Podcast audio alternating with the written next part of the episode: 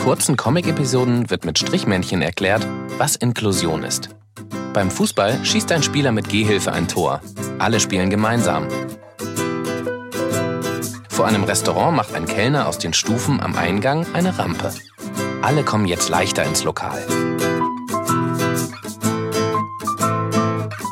Nur der Hund muss draußen bleiben.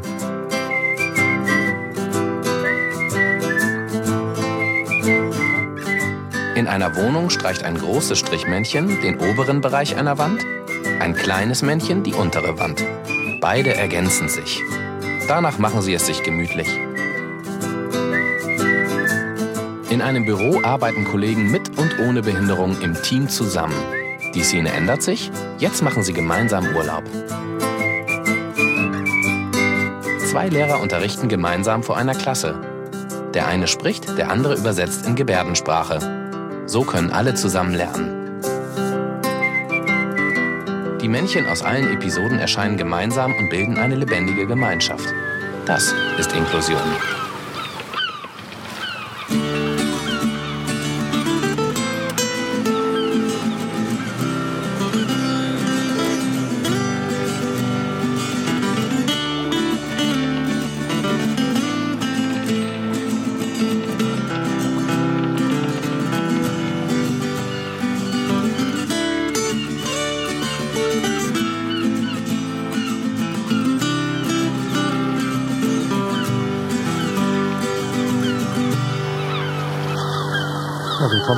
Klavautercast 110. Ich sitze hier mit Ulrike. Hallo Ulrike. Hallo. Und Björn. Hallo. Ja, das Thema heute soll Barrierefreiheit und Inklusion sein. ähm, aber im Zuge der Transparenz lege ich auch gleich offen, dass ähm, ähm, ja, Ulrike und Björn auch Kandidaten sind für die Aufstellungsversammlung in Berlin. Und wie sich der eine oder andere erinnert, ich wollte eigentlich keine Kandidatenpodcasts machen, aber es, es gibt da verschiedene Probleme. Einmal äh, wollte Ulrike einen Podcast mit äh, Christopher Lauer machen, der nicht zustande gekommen ist. Und dann war die Frage, ob sie da nicht einen anderen noch machen kann. Und dann habe ich gedacht, na ja, ich könnte da ja einspringen. Ähm, und außerdem ist natürlich einfach so, äh, wir müssten das Podcasten in Berlin zumindest aufgeben, wenn wir äh, irgendwie alles völlig neutral machen wollen. Und das kann auch nicht äh, ein, das kann auch nicht der Zweck eines Podcasts sein. Also wir machen natürlich hier weiter, eben auch mit Themen und Köpfen und eben dann auch Köpfe, die sich dann auch noch äh, zur Wahl stellen werden. Ja, also Thema Inklusion und Barrierefreiheit. Fangen wir vielleicht mit der Barrierefreiheit an, also mhm. alphabetisch.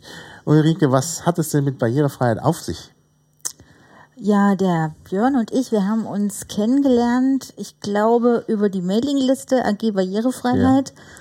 Da wusste ich gar nicht, dass wir so nah beieinander wohnen. Ähm, ja, an der Barrierefreiheit beschäftigt mich natürlich ähm, von irgendwie von, von Kindesbeinen an ähm, mit einer angeborenen körperlichen Behinderung ist es so. Und deshalb ist es auch so ein Herzensanliegen von mir. Mhm. Ah ja. Ja, ja, richtig. Wir haben eigentlich euch noch gar nicht so richtig vorgestellt. Vielleicht sollten wir das doch noch vorziehen. Äh, jetzt hast du schon was zu dir gesagt. Björn, sag du doch noch mal was zu dir. Wie kommst du zu dem Thema und wer bist du überhaupt? Wie komme ich zu dem Thema? Ähm, zum einen über mein Studium. Da habe ich das das erste Mal so auf dieser wissenschaftlichen Ebene und auf der Ebene der, der Inklusion von Kindern, von Jugendlichen, von Schülern ähm, mitbekommen. Ähm, ich habe dann irgendwann überlegt, okay, ähm, irgendwas war da schon mal und habe halt dann irgendwann festgestellt, wir hatten mal in der Familie auch jemanden im Rollstuhl. Ähm, es war, so hat man mir erzählt, ich war damals noch sehr jung, ähm, hat man gesagt, es war ein total normaler Umgang miteinander und andere haben sich nur gewundert, wie das geht.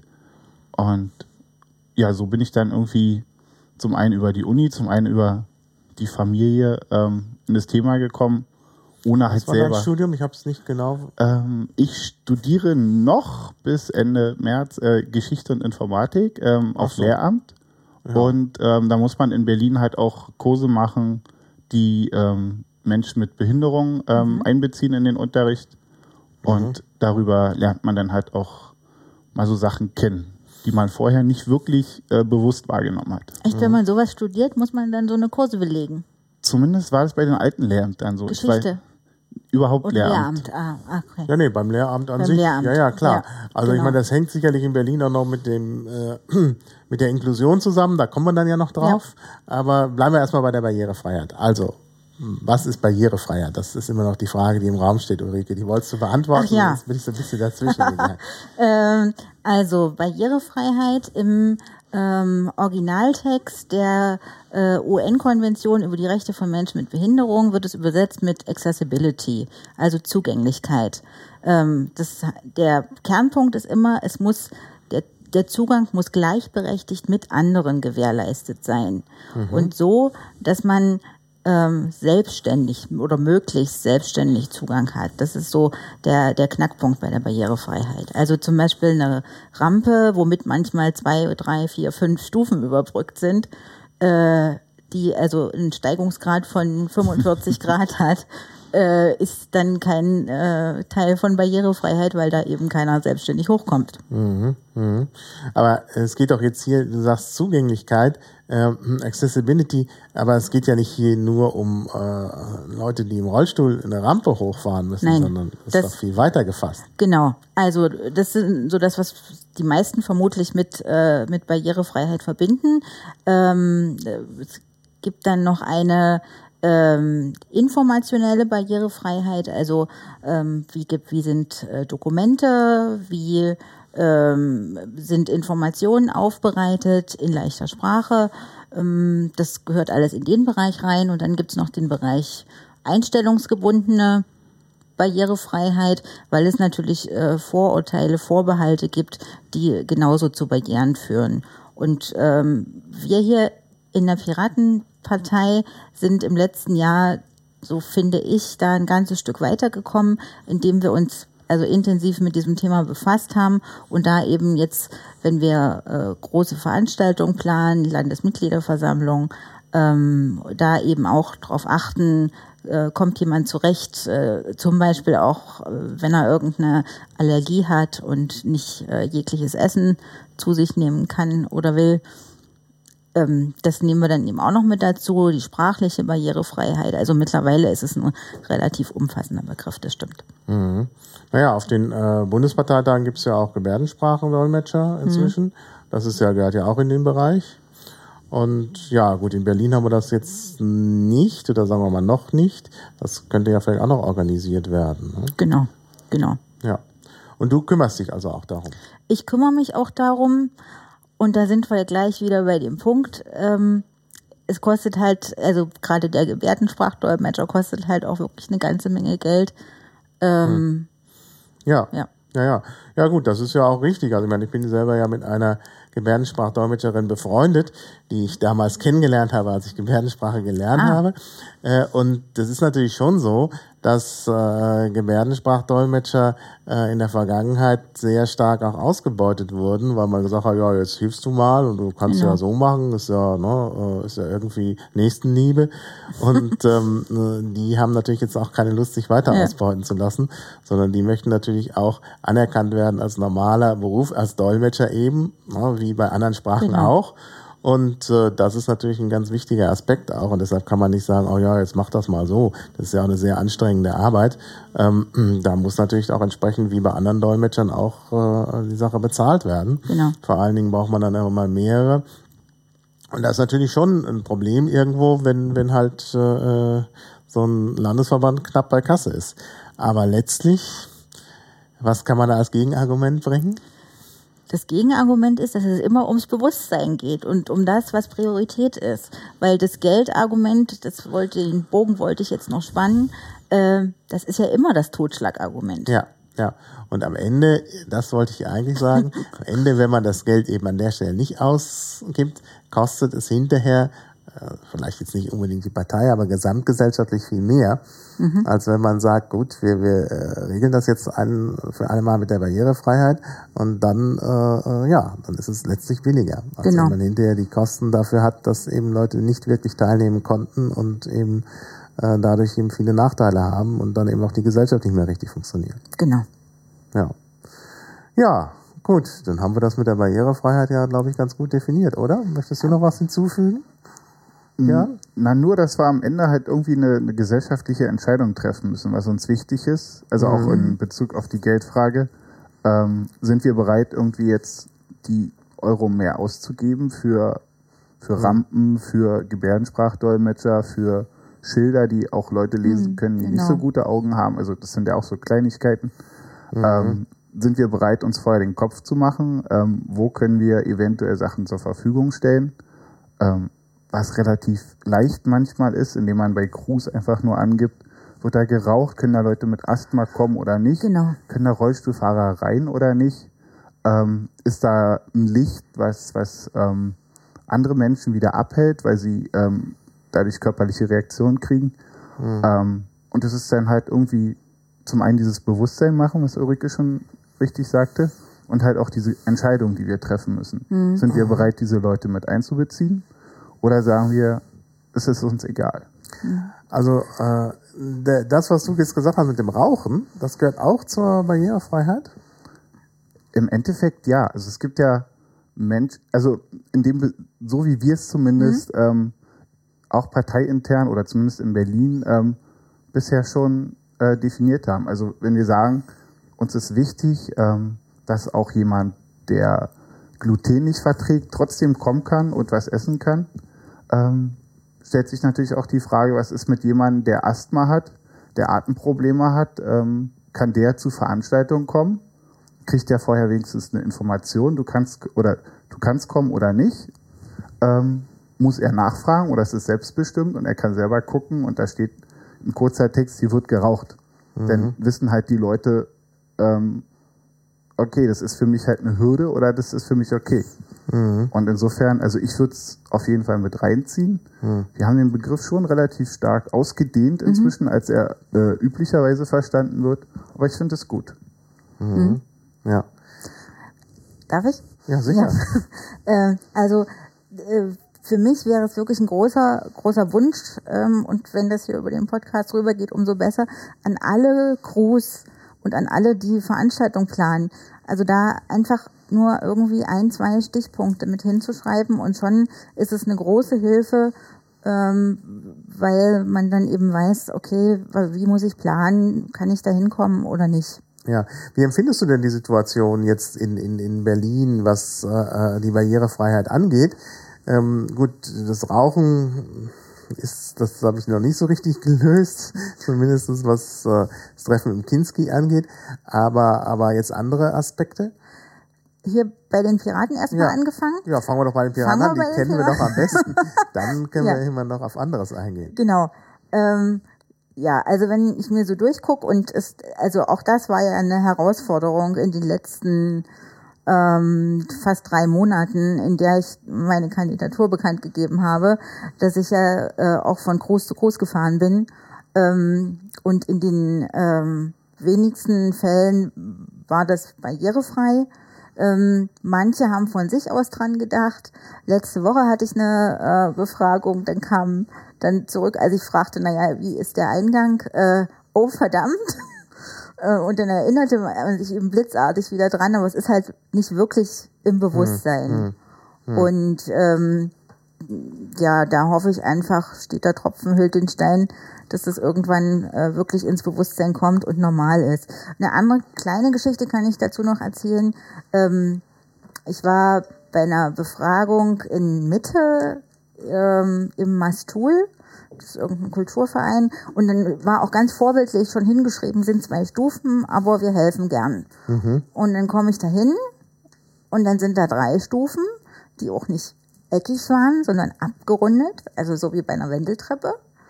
Und äh, dann ist ja schön, wenn die Leute schreiben, wir helfen gern, Aber dann wäre auch schön, wenn da draußen jemand stehen würde, der hilft. Und ich nicht erst von draußen rein irgendwie anrufen muss, ob dann jemand rauskommt und Ja. mir hilft. Ja, So, und unterm Strich, das ist der eigentliche Kern der Geschichte, waren es gar nicht drei Stufen, sondern sieben, weil es ging dann nochmal zwei runter und dann hatte man eine Podiumsdiskussion und wenn derjenige, der aufs Podium soll, im Rollstuhl sitzt, muss man sich dafür auch eigentlich noch was einfallen lassen. Also es ist Genau. einfach nicht wahrgenommen. Das habe ich selbst mal erlebt in äh, Freiburg. Äh, da war, als ich dort äh, eine Stelle vertreten habe, da war gerade das Jubiläum des Frankreich-Zentrums und ähm, eingeladen war als Festredner in dem im neuen Auditorium Maximum der Universität, was gerade für, ich weiß nicht, riesige Beträge umgebaut Ja. worden ist, damit es eben auch barrierefrei ist. Äh, Festredner war Wolfgang Schäuble. Man Oh. hatte aber dummerweise Oh vergessen, nein. dass Barrierefreiheit ja auch das Podium betreffen Ja, sollte. Sie hatten genau. also überall Rampen für den Zuschauerraum, nur Ja. der Vortragende, Ja. der musste auf die Bühne getragen werden. Oh. Also das war wirklich, also das fand ich an der Stelle richtig erniedrigend. Also das, das, äh, ähm, naja gut, also Schäuble hat gute Mühe zum bösen Spiel gemacht und dann trotzdem seinen Vortrag gehalten. Aber ich fand das ziemlich heftig, dass sie den darauf tragen mussten. Also erniedrigend ist ein gutes Stichwort. Das hat eben auch wirklich was mit Würde zu tun. Ja, ja. Genau. Ganz genau. Ganz genau. Und deshalb, also da muss man schon drauf achten. Ich weiß nicht, wie es im Bundestag aussieht. Das, also man hat den Eindruck, dass daran gedacht worden ist. Jedenfalls, als wir dort waren, ich war ja im Bundestag, als der Gauck gewählt wurde, Ah. Äh, allerdings nur als Ersatzvertreter, ich habe also nicht mitgewählt, Ah, ähm, aber immerhin hatte ich Einblick. transparent gemacht. Genau. äh, und da war es interessant, wenn man sich einer Tür nur näherte, ging sie von selbst auf. Äh, das war eigentlich sehr äh, praktisch, ähm, sicherlich auch im Sinne der Barrierefreiheit. Nur auf dem Flur, wo die Piraten ihr provisorisches Büro hatten, das war nämlich dann so ein, so ein Nebenflur ganz hinten, ganz oben, ähm, da, da ging das nicht. Hm. Ach so. Also richtig perfekt war das noch nicht. Also die Freien Wähler und die Piraten mussten ihre Türen selber aufstemmen. Und diese großen Ah. Türen, das war ganz schön schwierig. Also da ging es dann mit der Barrierefreiheit nicht so. Äh, aber, aber sonst, äh, muss man sagen, war das schon sehr gut geregelt. Ja. Ähm, es erinnert mich dran, es gab ja im Oktober das erste Treffen, wo viele behinderte Menschen im Bundestag waren. Im Jahr Oh ja. davor haben sie das ja abgesagt, da war auch so eine peinliche Situation. Äh, man will über Rechte von Menschen mit Behinderung sprechen und staunt dann, dass Rollstuhlfahrer kommen. Ähm, und Ja. dann wurde die Veranstaltung abgesagt. Weil aus auch irgendwie nicht so viele rein durften. Genau. Ja, Genau. Das ist immer der Brandschutz. Ähm, und dieses Mal war, fand dann eine Tagung statt. Und da wurde dann eben berichtet über die, so wie du sagst, über diese langen Flure und die Türen, die aufgehen. Und als ob das eben so der einzige Punkt war, äh, die, die, die Veranstaltung war ja viel komplexer. Es sollte um Bildung gehen, es sollte um äh, Arbeit gehen, um ganz verschiedene, wie jemand lebt, um äh, Elternassistenz, alles Mögliche. Und die reden da nur über schöne Flure und Türen, die aufgehen. Und dann dachte ich auch, nee, so richtig verstanden ist es noch nicht, Ja. das ja. Thema. Ja, das, das sieht man da. Und du hattest ja neulich auch auf Twitter, glaube ich, Berichte von der Berlinale, ne? Da war es ja auch irgendwie so. Ja, jetzt, man- jetzt, Ja, ja. jetzt. Ich wollte in Findet ja ein gerade statt. Film gehen, genau über die Paralympics. Und die findet in einem Kino statt. Da nehmen sie ganze Reihen dann mal raus. Und dann findet es aber eben auch im, im Cubic statt, am Alexanderplatz. Mhm. Und dann gibt es zwei Plätze für Rollstuhlfahrer. Mhm. Und äh, so schnell war ich nicht. Und nun kann ich da nicht hin und mir den Hm. Film über die Paralympics angucken. Ja, ja, ja. Aber du hattest auch berichtet, dass man da irgendwie so ganz schlecht an die Informationen Ja. rankommt. Weil das irgendwie im Computer nicht abrufbar ist und da muss man irgendwie anrufen, dann wissen die aber auch nicht.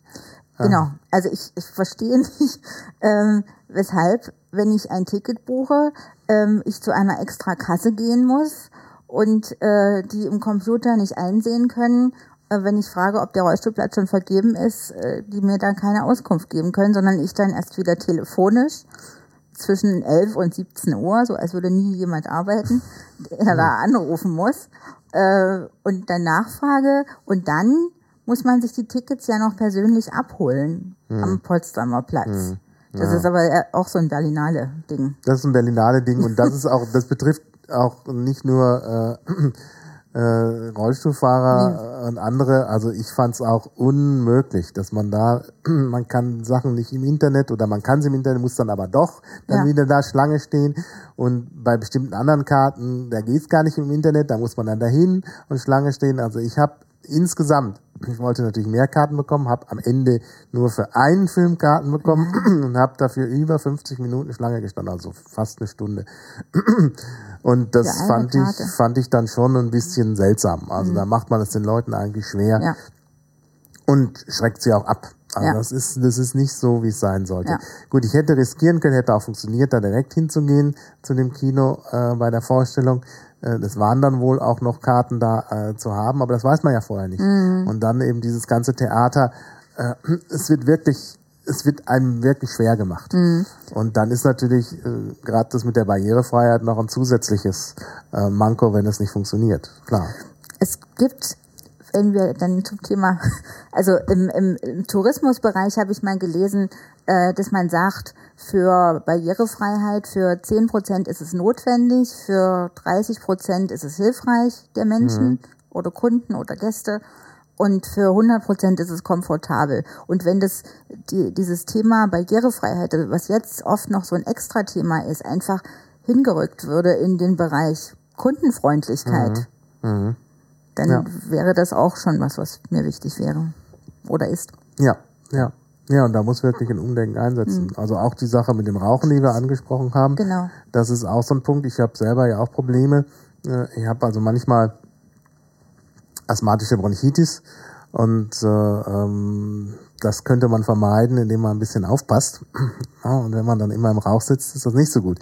Das ist auch einer der Gründe, warum ich da äh, ungern in so Raucherbereiche reingehe. Und es ist ja leider so, im Kinski wird zwar gesagt, vorne wird nicht geraucht, aber es ist doch überall der Rauch.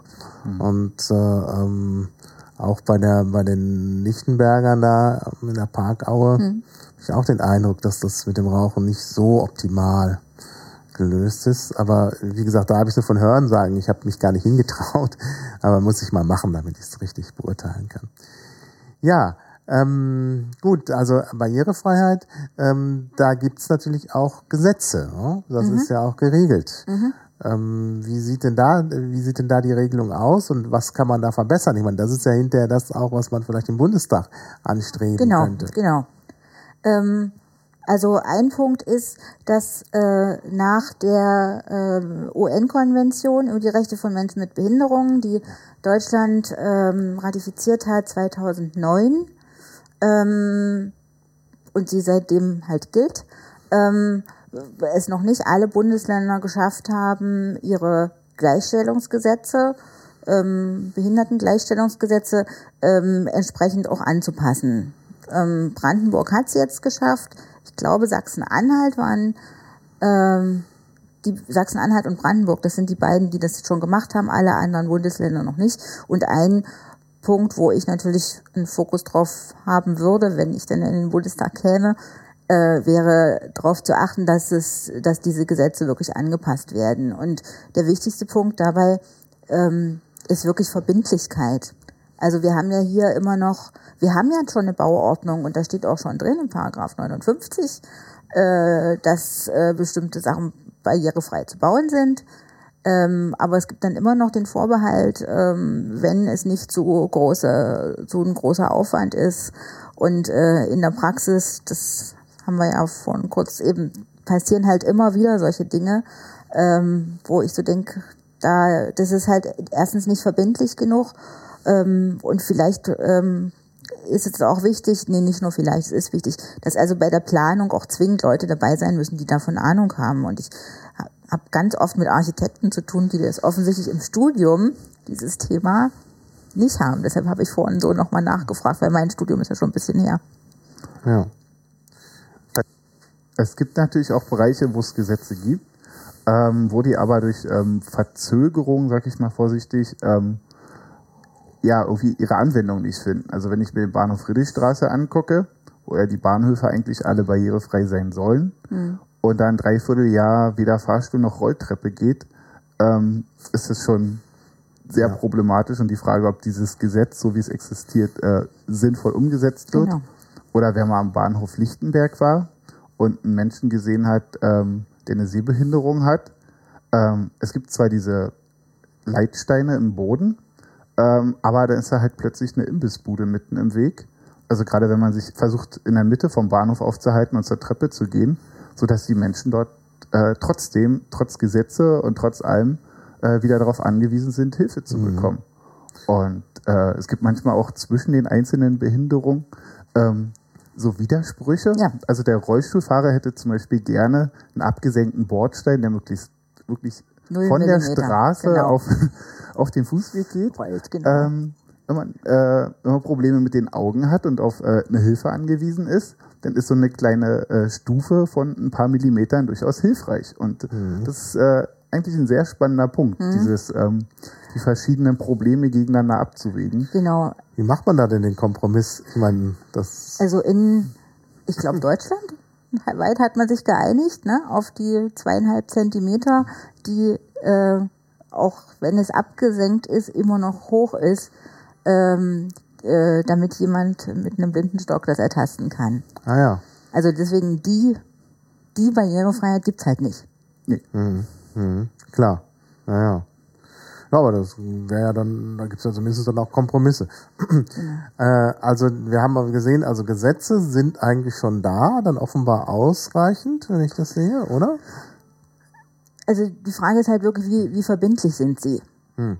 Also die Regelungen, die da sind, die sind gar nicht, gar nicht so schlecht. Aber die Frage ist, wie verbindlich sind sie? Und ein Punkt noch, ähm, gelten sie eben auch im privaten Bereich.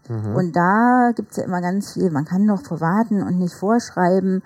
Ähm, da gelten sie eben nicht. Also es gilt für öffentliche Gebäude und ähm, es müsste eben genauso auch für, für den privaten Anbieter von einer Ferienwohnung, Naja. Kegelbahn, was auch Naja, immer gelten. naja, klar. Ich meine, das ist ja schon äh, auch ein wichtiger Punkt. Denn ich meine, äh, Behinderte äh, wollen ja nicht nur in öffentliche, was Genau. das Konzept Behinderte ist ja auch falsch, denn von der, von der Barrierefreiheit sind ja viel mehr Leute betroffen. Ja. Wir wollen ja nicht nur in öffentliche Gebäude, wir wollen auch mal ins Restaurant, wir wollen auch mal in den Urlaub fahren und so. Das ist, äh, wenn das da nicht passt, ist das, äh, ist das schon, ist das schon ein Problem. Es wird halt äh, standardmäßig nur als Kostenpunkt gesehen. Äh, gleichzeitig ist es ja aber auch eine Aufwertung. Also selbst wenn ich irgendwo was baue, was einrichte, ähm, ist in dem Moment, wo die Tür breiter ist, dass da auch Menschen mit Rollstuhl durch können oder ein Fahrstuhl ist, wo Leute, die nicht gut laufen können, dann trotzdem in die dritte, vierte Etage kommen können, Ja. ähm, stellt es eigentlich eine Aufwertung. Aber es wird halt immer nur unter diesem Kostenaspekt gesehen. Es fängt auch bei Türbreiten an, wo dann diskutiert wird, ach, das ist mir zu teuer, die machen mir nur die Standardbreite und nicht so, dass andere auch durch können. Ja. das ist, finde ich einen total wichtigen Punkt, äh, dass es eben wirklich den, den, den Betrieb, die Einrichtung, was auch immer, Hotel, äh, Ferienwohnung, Volkshochschule aufwertet. Dass dann eben dadurch auch mehr Kundschaft kommt. Naja, naja. Also, weil, wenn mich dann manchmal Leute fragen, na ja, und wie, wie fällt denn dir das auf? Also, so wie du am Anfang auch gefragt hast, wie ist das so? Ich gehe natürlich auch vorrangig dorthin, wo ich klarkomme, weil ich will mich ja nicht den ganzen Tag irgendwie ärgern. Und wenn ich mich überhaupt über alles ärgern würde, dann gehe ich da gar nicht mehr raus. Ähm, insofern ist meine Auswahl ja auch schon ne, eine Auswahl eben da, wo ich klarkomme oder hauptsächlich klarkomme. Aber nicht nur. Ich gehe auch Sachen, zu Sachen hin, wo, ich, wo es nicht barrierefrei ist. Aus Ja. verschiedenen Gründen. Ja. Wie ist das denn eigentlich? Äh, ist äh, denn nicht auch Barrierefreiheit etwas, was man verbinden kann mit diesem Transparenzgedanken der, der Piraten? Ähm, also ich könnte mir vorstellen, dass auch, äh, dass zum Beispiel Sitzungen, öffentliche Sitzungen, auch gestreamt werden, ist ja ein Vorteil, denn ich meine, öffentlich, wenn man da hingehen muss, ist es ja unter Umständen auch schwierig. Genau. Ja, während wenn, wenn man das dann eben auch äh, von zu Hause aus sehen kann im Internet, hat man doch da einen ungeheuren Mehrwert, weil man eben auch, weil man eben nicht dahin gehen kann, weil man irgendwie verhindert ist. Es, es kann ja unterschiedliche Gründe geben. Zum Beispiel, äh, neulich war ich halt erkältet und hütete das Bett und konnte eben trotzdem dann die, die Aufstellungsversammlung in Sachsen äh, sehen oder den, den Parteitag in Bayern. Ähm, ich denke jetzt natürlich auch an Ausschusssitzungen und Plenarsitzungen von äh, Parlamenten. Ähm, das ist doch auch ein Aspekt, den man auch in der Barrierefreiheit fassen kann, oder? Auf jeden Fall. Als ich das erste Mal las von äh, Open Access, dann dachte ich, Mensch, die machen wir ja mit Barrierefreiheit. Äh, das, äh, weil eben ich äh, assoziiere bei Access, Accessibility, Zugänglichkeit, Barrierefreiheit, so wie ich es am Anfang sagte. Und ähm, ja, genau, also dieser offene, ich schiebe das immer noch dazwischen, gleichberechtigte Zugang, ähm, äh, das ist genau auch eine Form von, von Barrierefreiheit. Das ist, glaube ich, das, was du auch am Anfang sagtest mit den 30 Prozent und mit den 100 Prozent. Also auch wenn es nur die 30 Prozent betrifft, haben ja viel mehr Leute am Ende Ja. äh, was von diesen Möglichkeiten. Ja. Also das auch der junge Mensch, der total fit ist, aber jetzt gerade im Skiurlaub war und ähm, sich das Bein gebrochen hat, der äh, profitiert halt genauso davon, dass er entweder einen Stream hören kann oder halt ähm, nicht die Treppen laufen muss oder was auch Genau. immer. Also das ist halt ähm, auch die Senioren ähm, oder einige Senioren haben halt auch wieder die Vorteile davon. Und ähm, wenn politische Beteiligung dann plötzlich möglich ist, ohne dass man direkt vor Ort zu diesem Zeitpunkt äh, Ja. da sein muss, ist das natürlich ein dickes Plus. Ja, auf Ja. jeden Fall. Ähm, und es gibt, ähm, auf der anderen Seite gibt es natürlich immer auch Sachen, wo ich sage, nee, da will ich schon auch als, als Mensch da körperlich anwesend sein. Und mir fällt es immer auf, äh, ich habe noch nie in einem Wahllokal wählen können, was barrierefrei gewesen wäre. Und äh, da, weil das ist in Schulen meistens. Aha. Und dann lasse ich mich halt hochtragen. Weil ich sag mir dann, ich, ich hätte ich fast gesagt, ich bin eine Bürgerin und ich will wählen ich, äh, und daran teilhaben, weil es, die Wahl ist ja nun mal das äh, große Instrument für, für Bürger, wenn man über politische Teilhabe redet. Die vielen kleinen Sachen natürlich genauso. Aber dann gehe ich da hin und dann lasse ich mich da hochtragen. Aber ich bin jetzt echt überrascht, doch gerade Schulen, also wenn wenn das Wahllokal die Sparkasse ist, dann kann man immer sagen, okay, das ist irgendwie so halbwegs privat, die haben es halt vielleicht noch nicht, aber eine Schule muss Doch. doch, an sich Nein. barrierefrei äh, frei sein. Nee. Weil, da kommen wir ja gleich noch auf die Sache mit der Inklusion. Aber wenn die Schule nicht barrierefrei ist, können doch da bestimmte Kinder ja nicht hingehen. Richtig. Richtig. Das ist ja ein Punkt. Also ich bin schon wirklich etwas überrascht. Also ich war auch wählen. Hier ist allerdings das Wahllokal des Seniorenheim in der Bülowstraße. Ah. Das ist äh, barrierefrei. Okay. Äh, und manchmal ähm, ist es auch nicht da, sondern ist in der, in der Stadtteilbibliothek, auch in einer Schule in der Palaststraße. Ähm, aber auch da ist, war Stadtteilbibliothek, ich weiß nicht, ist auch äh, das, der Zugang barrierefrei. Aber in, der, in einem alten Zentrum ist das natürlich ganz äh, hervorragend Genau. geregelt.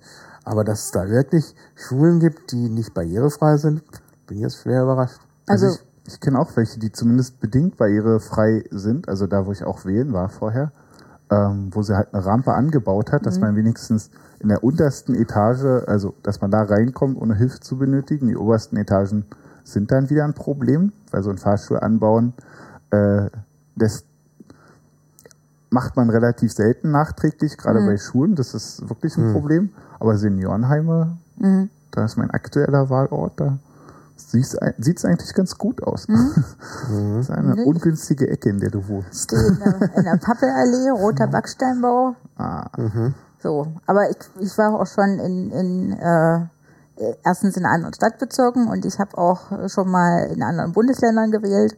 Es war noch nie rollstuhlgerecht. okay. Aha. Also da bin ich jetzt wirklich äh, fast schon schockiert. So, und wenn wir Das- noch mal beim Thema Wahl ganz kurz bleiben können, bitte. Ja. Ähm, ähm, das andere ist natürlich, wir müssen uns dringend unsere Wahlgesetzgebung angucken, wer Wahlrecht hat und wie das genau ausgestaltet wird. Also jetzt waren wir jetzt gerade wieder beim Rollstuhl und ich will eigentlich gar nicht auch immer, dass es nur am Rollstuhl hängt, Ja, ja. sondern es geht ja auch darum, ähm, normalerweise muss man ja alleine in die Wahlkabine reingehen. Und es ist eigentlich nicht gestattet, dass ein Zweiter mit rein darf, äh, der assistiert. Und ähm, ja, wieso ist das nicht gestattet? Also normalerweise die Wahlleiter sind dann schon menschlich genug, um zu sehen, okay, alleine kann der jetzt ja gar kein Kreuzchen machen. Ähm, aber das müsste zum Beispiel geändert werden. Und das Zweite ist, ähm, auch wenn es mir vorkommt, als würde ich das jeden Tag erzählen, aber es sind doch nicht so viele, ähm, dass äh, Menschen, für die ein gesetzlicher Betreuer bestellt ist in allen Angelegenheiten, die sind vom Wahlrecht ausgeschlossen in Deutschland. Und äh, jetzt machen zwar alle Parteien ähm, unsere hoffentlich eingeschlossen, da arbeite ich auch mit dran, so Ja, es auch gibt im Liquid Feedback einen Antrag. Wahlprogramme in leichter Sprache, aber eben was wir brauchen Ah nee, der, der Antrag gab es zu, ist zu eine Änderung des Wahlrechts und dazu gibt es eine Liquid Feedback, genau. die habe ich auch unterstützt, genau. Ja, genau. Ja, ja. Gut, das Wahlprogramm in leichter Sprache, kommen wir gleich noch drauf. Das habe ich auch hier auf meiner Liste Mhm. Ah. der Dinge, die wir besprechen wollen. Ähm, aber jetzt nochmal, weil du gerade sagst, äh, äh, Bundestagswahl. Ich habe mal in irgendeiner Ausstellung, da ging es um fiese Diktatoren in Afrika. Okay. Und da war so ein Wahlzettel von einer Wahl irgendwo in Afrika. Ähm, nun ist natürlich Blindheit in Afrika nochmal ein besonderes Problem. Aber da war zum Beispiel, obwohl da dargestellt werden sollte, dass das eine fiese Diktatur ist, fand ich es eindrucksvoll, dass auf dem Wahlzettel an der, am Rand immer auch in Brei, Ach, äh, also ich, das waren immer nur kurze Zeichen, vielleicht waren das nur Nummern. Ich habe zwar mal Brei gelernt, aber es Wow. geht nicht mehr. äh, also es geht nicht mehr so gut. ich habe mir jetzt nicht die Mühe gemacht, was da steht, äh, zu herauszufinden, was da steht. Man konnte das ja auch nicht anfassen und so, war ja nur von weitem zu sehen in der Ausstellung. Das war dann auch sowieso für meine Augen zu schlecht. Ähm, äh, aber es war da immer wahrscheinlich eine Zahl, äh, der irgendwie der Platz oder so, dass man dann in irgendeiner Liste das nachgucken konnte, was die Namen waren oder vielleicht doch nur den, die Abkürzung der Partei, obwohl ich meine, es war immer nur ein Zeichen. Aber immerhin war da was. Ob das dann funktioniert, ist noch eine andere Sache. Aber ich fand das schon erstaunlich, dass die fiese Diktatur sich bemüht äh, und in, in, in Deutschland, hm, da müssen dann die Blinden sehen, wo sie ihr Ja. Kreuzchen machen. Finde ich auch nicht so richtig okay. Und es gibt manchmal diese Schablonen. Richtig. Ja, Ähm, die kriegst du aber in der Regel nur über die ähm, Verbände für die Ja. Menschen mit Behinderung. Ja. Was halt ähm, auch eine seltsame Verlagerung der, der Aufgabe, genau. ähm, also der staatlichen Aufgabe, Wahlzettel rauszugeben, plötzlich an so eine privat Ja. organisierten Verbände sind. Also das ist schon eine, eine sehr seltsame Konstruktion. Ja. Ja. Und es ist eigentlich nicht viel Aufwand. Einmal so eine Schablone oder eben auch äh, Wahlzettel. Man kann ja der spezielle Wahlzettel auch machen. Wäre wär für, für, den, für den Staat jetzt nicht so. Oder wenn man wirklich tatsächlich jeden äh, Wahlzettel auch stanzt, wie da offenbar in Afrika, das ist auch jetzt nicht so ein großer Aufwand. Nee. Ne? Also das kann man äh, heute alles auch autom- automatisiert machen. Da gibt es entsprechende Druckmaschinen. Also weiß ich nicht. Bisschen dazu, ähm, dass es ja noch nicht üblich ist, da haben wir auch eine, in, Mitte eine Anfrage gestellt, ähm, dass einfach, wenn Behörden Bescheide verschicken, und sie wissen ja, also man kriegt ja Sozialleistungen aufgrund bestimmter Behinderung, äh, äh, dass dann also diese Bescheide einfach auch in der Form rausgeschickt werden, in der es der Mensch wahrnehmen kann. Mhm. Ja, das stimmt. So, das ist auch noch nicht üblich. Mhm. Ja, ja. Das ist richtig. Also da ist auch noch einiges zu tun. Und das wäre ja nun, das kostet kein Geld, also ist einfach als, als Datei und dann gibt's dann die merkwürdigsten äh, Argumente, naja, dann könnte ja in der Datei irgendwas geändert werden, wo ich so denke, Ja, ja. also ich, wenn die Grundsicherung plötzlich von 500 auf 5000, also es gibt, ist doch alles auch abgespeichert, also es ist doch kein Argument. Hm. Nee, ist eigentlich kein Argument. Nee. Genau. Und es ist wesentlich einfacher, sowas zu verschicken per Mail, als wenn der Mensch mit Behinderung quasi darauf warten muss, dass jemand kommt, der ihm den Brief vorliest. Ja. Okay, wir halten also fest, Ah. es müssen gesetzliche Regelungen geändert werden. Das Bewusstsein muss sich verändern, hatten wir sowieso schon. Und es müssen halt auch bei den Durchführungen, also einfach in, im Rahmen der Exekutive muss da, äh, muss da Einfluss genommen werden, dass eben entsprechend das auch besser funktioniert. Genau, und Mitarbeiter geschult. Genau, ja, das, Das kommt natürlich auch dazu. Also da muss einiges gemacht werden. So, jetzt äh, wollte ich auch nochmal auf die Piratenpartei kommen. Ah. können da natürlich auch sagen, die Parteien im Allgemeinen, was man da tun kann. Und da hattest du vorhin schon angesprochen, Wahlprogramm in leichter Sprache. Vielleicht kannst du kurz erläutern, oder auch Björn, ich möchte Björn nicht so an den Rand schieben hier, ähm, aber du hattest das ja aufgebracht, äh, Ulrike, mit der, mit der leichten Sprache. Vielleicht kannst du kurz sagen, was es damit auf sich hat, was ist leichte Sprache und was ist zu tun. Genau, das ist ein Konzept. Ähm, ich glaube, es kommt ursprünglich aus Amerika, aber ich weiß es nicht ganz genau. Es ist jedenfalls ein Konzept, wie man ähm, herkömmliche Sprache übersetzen kann äh, in eine Sprache, dass die Menschen mit Lernschwierigkeiten oder eben Menschen, die nicht so gut Deutsch können, äh, das besser verstehen. Und ähm, da muss man also ein bisschen was wissen auch über, über die Behinderung, dass es oft eben dann auch schwere Behinderungen sind oder Mehrfachbehinderungen. Das heißt, man schreibt leichte Sprache generell ähm, größer. Ähm, also wie sagt man, diese Schriftgröße, hat die irgendeine Einheit, weiß ich nicht, 14 Ja, statt ganz 12. einmal. Genau. Genau. Äh, dann eben vom Kontrast her, also am besten den größten Kontrast, äh, schwarz auf weiß. Ähm, einfache Sätze, ähm, die zusammengesetzten Substantive werden mit Bindestrich getrennt. Habe ich jetzt noch was vergessen? Also es gibt da jedenfalls verschiedene. Und natürlich Piktogramme, so wie Und- du vorhin und- gesagt hast. Und Fremdwörter möglichst vermeiden. Also Genau, relativ- oder erklären. ja, oder erklären, das wäre die Ja. Alternative noch besser, ist, sagt man eigentlich, ist ähm, Fremdwörter vermeiden. Das so erklären mit den Wörtern, die normaler Sprachgebrauch in der Masse sind, ähm, um halt nicht zu, also damit man die mit einbeziehen Genau. kann und jeder versteht, was worum es geht. Jetzt kommen wir wieder zurück zur, äh, zu unserer Mailingliste Barrierefreiheit. Da äh, hatte ich dann einfach mal nachgefragt, wie dann der Stand ist und da kam die Information, ähm, dass es da schon mal einen Beschluss gegeben hat. Äh, dass, äh, da kommen wir jetzt auch wieder zu den Piraten, dass äh, jeder Landesverband sich daran beteiligt an so einer Übersetzung. Ähm, der ist dann aber wieder irgendwie verschütt gegangen. Also das äh, und ich habe jetzt unseren Landesverband hier in Berlin äh, mal nachgefragt äh, und sie informiert über diesen Beschluss, den es da offensichtlich schon mal gegeben hat, also auch vor meiner Zeit dann offensichtlich. Ähm, und wir sind da jetzt dran. Ähm, und der Stand ist der, dass ähm, ich jetzt erstmal rausgesucht habe, welche, ähm, äh, weil wir haben, also wir haben das Grundsatzprogramm, wir haben das Wahlprogramm und wir haben die Beschlüsse aus Bochum und dann haben wir noch äh, Positionspapier zum Beispiel zur Inklusion. Also es sind hunderte Seiten, es kann keiner lesen, schon gar nicht jemand mit einer Lernschwierigkeit. Und ich habe jetzt erstmal die wichtigsten Themen rausgenommen, wo ich denke, die könnten interessant sein. Ähm, habe jetzt auch eine Anfrage noch aus Schleswig-Holstein, die arbeiten da auch dran. Ähm, und äh, dass man das nochmal so runterbricht auf so zehn Seiten ungefähr und daraus dann eine leichte Sprache macht. An dem Punkt sind wir gerade. Du sagst Mann, wer macht's? Wer macht's? Also äh, ich mach's. Ich bin dran.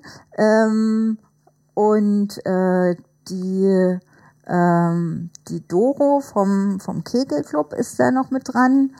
Ähm, und aus Schleswig-Holstein Namen habe ich jetzt nicht parat. Ja, ne, gut. Also, also das machen dann äh, äh, Piraten. Du hast ja selber auch einen Text auf deiner Seite in leichter Sprache. Wie bist du denn an die Piktogramme gekommen? Ähm, da gibt es äh, im, ein, ein Wörterbuch für leichte Sprache. Da gibt es bestimmte Piktogramme.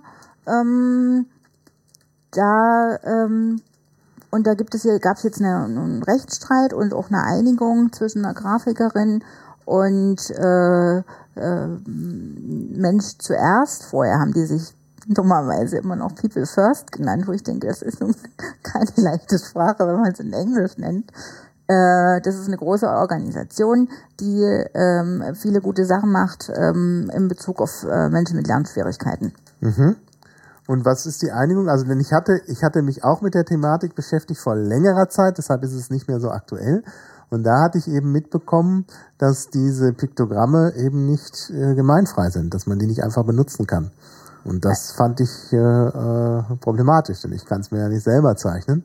Also seit, äh, also ich, ich war schon vorher im Netz und habe da auch drunter stehen, dass die Piktogramme von ihr sind. Kassing, Kassing, Kissing. Ähm, und äh, jetzt, das ist erst, ich glaube im Januar oder so entstanden, dieser Rechtsstreit. Jetzt kriegt nimmt sie tatsächlich nicht mehr frei. Das stimmt. Und es gibt aber hier in Berlin, ich will hier keine große Werbung machen, äh, gibt hier in Berlin auch einen Anbieter, zu denen habe ich auch Kontakt aufgenommen. Capito heißen die, Capito Berlin. Ähm, und ähm, die würden auch so eine ähm, ähm, Piktogramme oder Bilder herstellen. Mit denen bin ich halt auch noch in Kontakt. Ja, also genau. Piktogramme sind ein großes Problem, weil also die meisten Piktogramme eben urheberrechtlich geschützt sind. Mhm. Chaos Computer Club hatte auch mal schwer Ärger bekommen. Da gab's, äh, hatte irgendein wohlmeinender Helfer ins Programm ein Piktogramm gemacht. Da ging es irgendwie um Datensicherheit und hatte so eine Diskette mit einem Schloss dran. Ah, ja. ähm, da als, als Symbolbild eingestellt. Und da hat der Chaos Computer schwer Ärger bekommen, musste auch viel Geld bezahlen an den Rechteinhaber dieses, ähm, dieses Bildes. Ähm, ja, und das war natürlich schlimm. Also auch, äh, und ich meine, dann hat man natürlich keine Lust, irgendwelche Piktogramme aus dem Internet zu nehmen, wenn man anschließend da äh, Probleme bekommt. Das stimmt. Und das ist sicherlich ein großer, großer äh, Hinderungsgrund auch für die Verbreitung von leichter Sprache, weil man eben, ich meine, das ist ein, ein Grundprinzip der leichten Sprache, dass Piktogramme dazu ge- Genau, äh, kommen genau. sollen, ähm, was ja auch nachvollziehbar ist. Ähm, also das finde ich eigentlich sehr überzeugend an dem Konzept, aber wenn es halt die nicht gibt, dann äh, äh, ja. Das stimmt. ja. Ist ja dennoch die Chance, wenn wir unser Wahlprogramm in leichter Sprache veröffentlichen, ähm, wie man das gestaltet und was man mit dem Piktogramm macht, die man selber verwendet. Genau. Also ähm, ich habe jetzt auch gehört, dass es Untersuchungen gibt, dass ähm, wohl Fotos äh, ähnlich wirksam wären. Ich weiß es nicht genau. Ich könnte mir Aber vorstellen. Fotos sind auch urheberrechtlich geschützt. genau. Also Bilder sind immer ein Problem. Ja, das ist wahr. Ja, also Text natürlich auch, wenn man ihn stiehlt, aber da kann man schneller mal was selber schreiben. Wenn es keine Doktorarbeit ist. Naja, also wie gesagt, also das ist natürlich alles urheberrechtlich geschützt. Also ich will jetzt nicht hier irgendwie den Eindruck erwecken, als sei ich der Meinung, dass Text nicht urheberrechtlich geschützt sei. Äh, aber wie gesagt, selber was schreiben geht relativ einfach. Ja. Bilder selber zu machen, ist halt, das kann einem nicht, Ja. das kann eben nicht jeder. Ja. Hm? Aber ähm, wenn wir bei dem Thema schon sind äh, und was in vielen öffentlichen Gebäuden ähm, zum Thema Barrierefreiheit auch gemacht werden kann, ist es wirklich das Thema Beschilderung. Also mein Highlight war ja jetzt, äh, war ich mit dem Michael Melter hat einen Vortrag gemacht zum öffentlichen Personennahverkehr im Rathaus Charlottenburg. Und das Rathaus Charlottenburg hat tatsächlich, also gezählt mindestens neun Fahrstühle. Und man musste mit einer Kombination zum, von zweien zum einzig freien der drei Ausgänge kommen. Also das war wirklich höhere Mathematik. Ja, ich hatte das neulich auch im Rathaus Schöneberg, da wollte ich zu den, zum Fraktionsraum der Das ist auch schön, Piraten. Äh, 3033, das lässt schon das Schlimmstes erahnen. Und es war auch so. Also nein. Dann sagte die, ja, dann gehen sie da die Treppe zum blauen Aufzug. Also erstmal, dass man eine Treppe zum Aufzug gehen muss, ist schon seltsam. Und der blaue Aufzug, also da musste ich dreimal überlegen, ist das jetzt der Blau. blaue Aufzug? Also, äh, naja, ich habe mit Blau eigentlich kein Problem. Ich bin leicht rot-grün grünblind, also es war das ist keine rote Aufzug. Aber dieses Blau war als Blau nicht einwandfrei zu Ja. erkennen. Und es war auch nicht der Aufzug blau, sondern eine Säule zwischen den Ach so. Aufzügen. Schön. Da muss man erstmal drauf gucken. Da muss Ja. man erstmal drauf kommen. Und dann, äh, ähm, also vorher öffneten sich die Türen automatisch wieder. Und als ich in der dritten Etage war, Ja. wäre ich bald gegen die Tür gelaufen, weil ich dachte, die geht genauso auf wie die anderen auch. War aber nicht der Fall. Die musste ich dann mit der Hand aufmachen. Das fand ich dann schon seltsam, wenn man die ganze Zeit schon dran gewöhnt ist, dass die Türen automatisch aufgehen. Ja, und wie gesagt, auch da fehlten dann in der dritten Etage die Beschilderungen. da war genau. nur, ich musste durch äh, negative Schließung äh, herausfinden. Also auf der einen Seite stand dran äh, 3000 bis 3008 oder 3001 bis 3018. Und dann habe ich mir gedacht, also wenn auf diesem Gang diese Nummern sind, dann ist es wahrscheinlich der andere Gang, an dem nichts stand. Ja? Also, Wahrscheinlich, ja. ja, und dann Ja, kam ich da rein, genau. da stand als erstes mal Backoffice. Äh, Backoffice. ja, Backoffice. ich auch etwas verwirrt.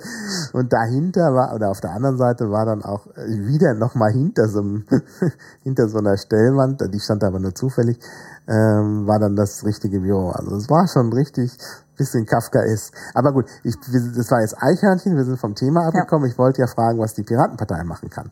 Und da waren wir jetzt bei der leichten Sprache. Genau, Wahlprogramm in leichter Sprache wäre der zweite Wunsch von heute. Der erste war ja, dass die Crews Genau. erstmal aufschreiben, äh, wie ihre Zugänglichkeit ist. Ähm, wenn wir die zwei Sachen haben, dann wären wir, glaube ich, schon ein ganzes Stück weiter.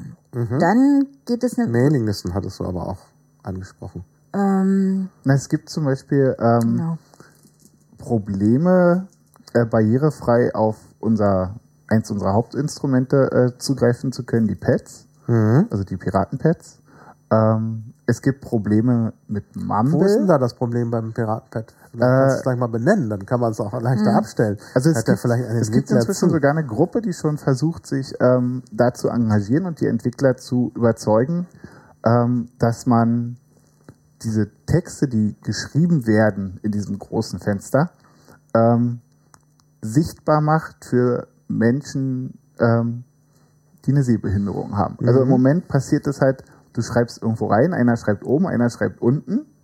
Die technische Umsetzung, das auf eine Breitzeile zum Beispiel zu bekommen, ist ja schon vom, vom Grundansatz gar nicht so einfach. Ja. Ähm, das nächste ist, dass die ähm, Texte in der Regel, also auch wenn der Text da fertig steht und keiner mehr schreibt, äh, nicht so einfach mit äh, Werkzeugen, ähm, wie soll ich sagen, Screenreader. oder? genau mit Ja. Screenreadern äh, benutzt werden können. Nicht mit diesen Ausgabe der Textzeilen, weil dafür muss halt dieser Text als Text lesbar sein. Ähm, die, die Pads sind aber relativ komplex, so dass es nicht ohne weiteres ähm, funktioniert. Das nächste ist Mumble als ähm, Mumble, durchaus äh, Problem, weil auch da ist man optisch darauf angewiesen, irgendwo hinzusteuern. Oder die Alternative, diese ähm, Telefonbrücken, die sie da einrichten können, ähm, ist halt auch wieder dieses auf andere angewiesen sein, was ja nicht Mhm. barrierefrei ist. Barrierefrei heißt ja selbstbestimmt. Also nicht, dass Ja. Mhm. man noch fünfmal nachfragen muss, darf ich, kann ich, kann mir jemand, sondern dass es darum geht, ich möchte das jetzt angucken oder anhören oder was auch immer, also gehe ich dahin. Ja. ja. Und ähm, das funktioniert halt bei Mumble nicht so ohne weiteres. Obwohl Mumble schon in der Anlage, äh, da, da geht's schon um Barrierefreiheit. Also sie haben ja zum Beispiel auch Sprachausgabe. Man kann sich ja alles da als Sprache ausgeben. Also Wenn man ja, denn da ist. Hm? Wenn man denn in dem Raum ist. Ja, ja, das Reinkommen in den Raum ist eine Schwierigkeit. Das sehe ich auch so. Aber ich glaube, also die, die Entwickler von Mumble hatten das schon im Blick. Nur sie haben es nicht mehr ganz durchgeführt. Das ist ja nicht schlimm. Das Denn, ist ja wie auch, gesagt, das mit der Sprachausgabe ist schon äh, unter Umständen praktisch. ja, ja, d- das Ziel aktuell ist ja auch halt, die Entwickler wieder dahin zu bekommen, durch Nachfragen, durch äh, entsprechende Fehlermeldungsweitergabe, also Bug Reports, und dazu sagen, ähm, wie sieht's denn hiermit aus? Gibt es da irgendwie eine Möglichkeit, das zu implementieren, dass halt Menschen einfach, indem sie nachher einen Link anklicken, das wäre das Einfachste, Ja. dass du direkt in den Raum kommst. Genau. Es gibt was, was funktioniert, aber nur bei Windows. Bei allen anderen Systemen äh, läuft es nicht, dass man direkt in die Räume springen kann. Und ähm, jetzt geht es halt darum, sie wieder darauf aufmerksam zu machen. Dieses Bewusstsein schaffen, was wir vorhin auch gesagt hatten. Auf alle Fälle sehe ich da ein Riesenfeld, wo die Piraten wirklich auch gesellschaftlich total viel bewirken können. Jetzt habe ich zweimal richtig total gesagt, aber ich finde das auch wirklich, weil das ist, ähm, das ging vorhin so kurz unter. Diese ganze Technik ist ja für Menschen, die gehandicapt sind, wirklich also ein Segen, wenn ich mal sowas kirchlich sagen darf, aber gar kein Papst mehr. Und äh, Noch nein, doch äh, so. Äh, und, und da gibt's noch ganz viel, wo man wirklich was machen kann. Also ähm, woran es mir immer liegt, was für mich existenziell ist, sind diese gesamten Notrufe. Also wie kann jemand, der gehörlos ist oder blind oder hörbehindert oder sehbehindert, äh, Notrufe nutzen? So, wir hier in Berlin äh, haben da schon ein bisschen vorgearbeitet. Also ich komme ja aus der auch Arbeit äh, mit Frauen, auch in Gewaltsituationen. Und äh, da gibt es, ähm, gab es äh, ein, ein Fax, wo, äh, das war quasi noch vor, vor, vor den Internetzeiten oder, nee, so lange gibt es das auch noch gar nicht, äh, wo man sich hinwenden kann. Und es gibt auch einen SMS, SMS-Notruf äh, wo äh, Menschen, die eben jetzt hörbehindert sind, ähm, äh, sich an die Polizei wenden können, wenn sowas passiert.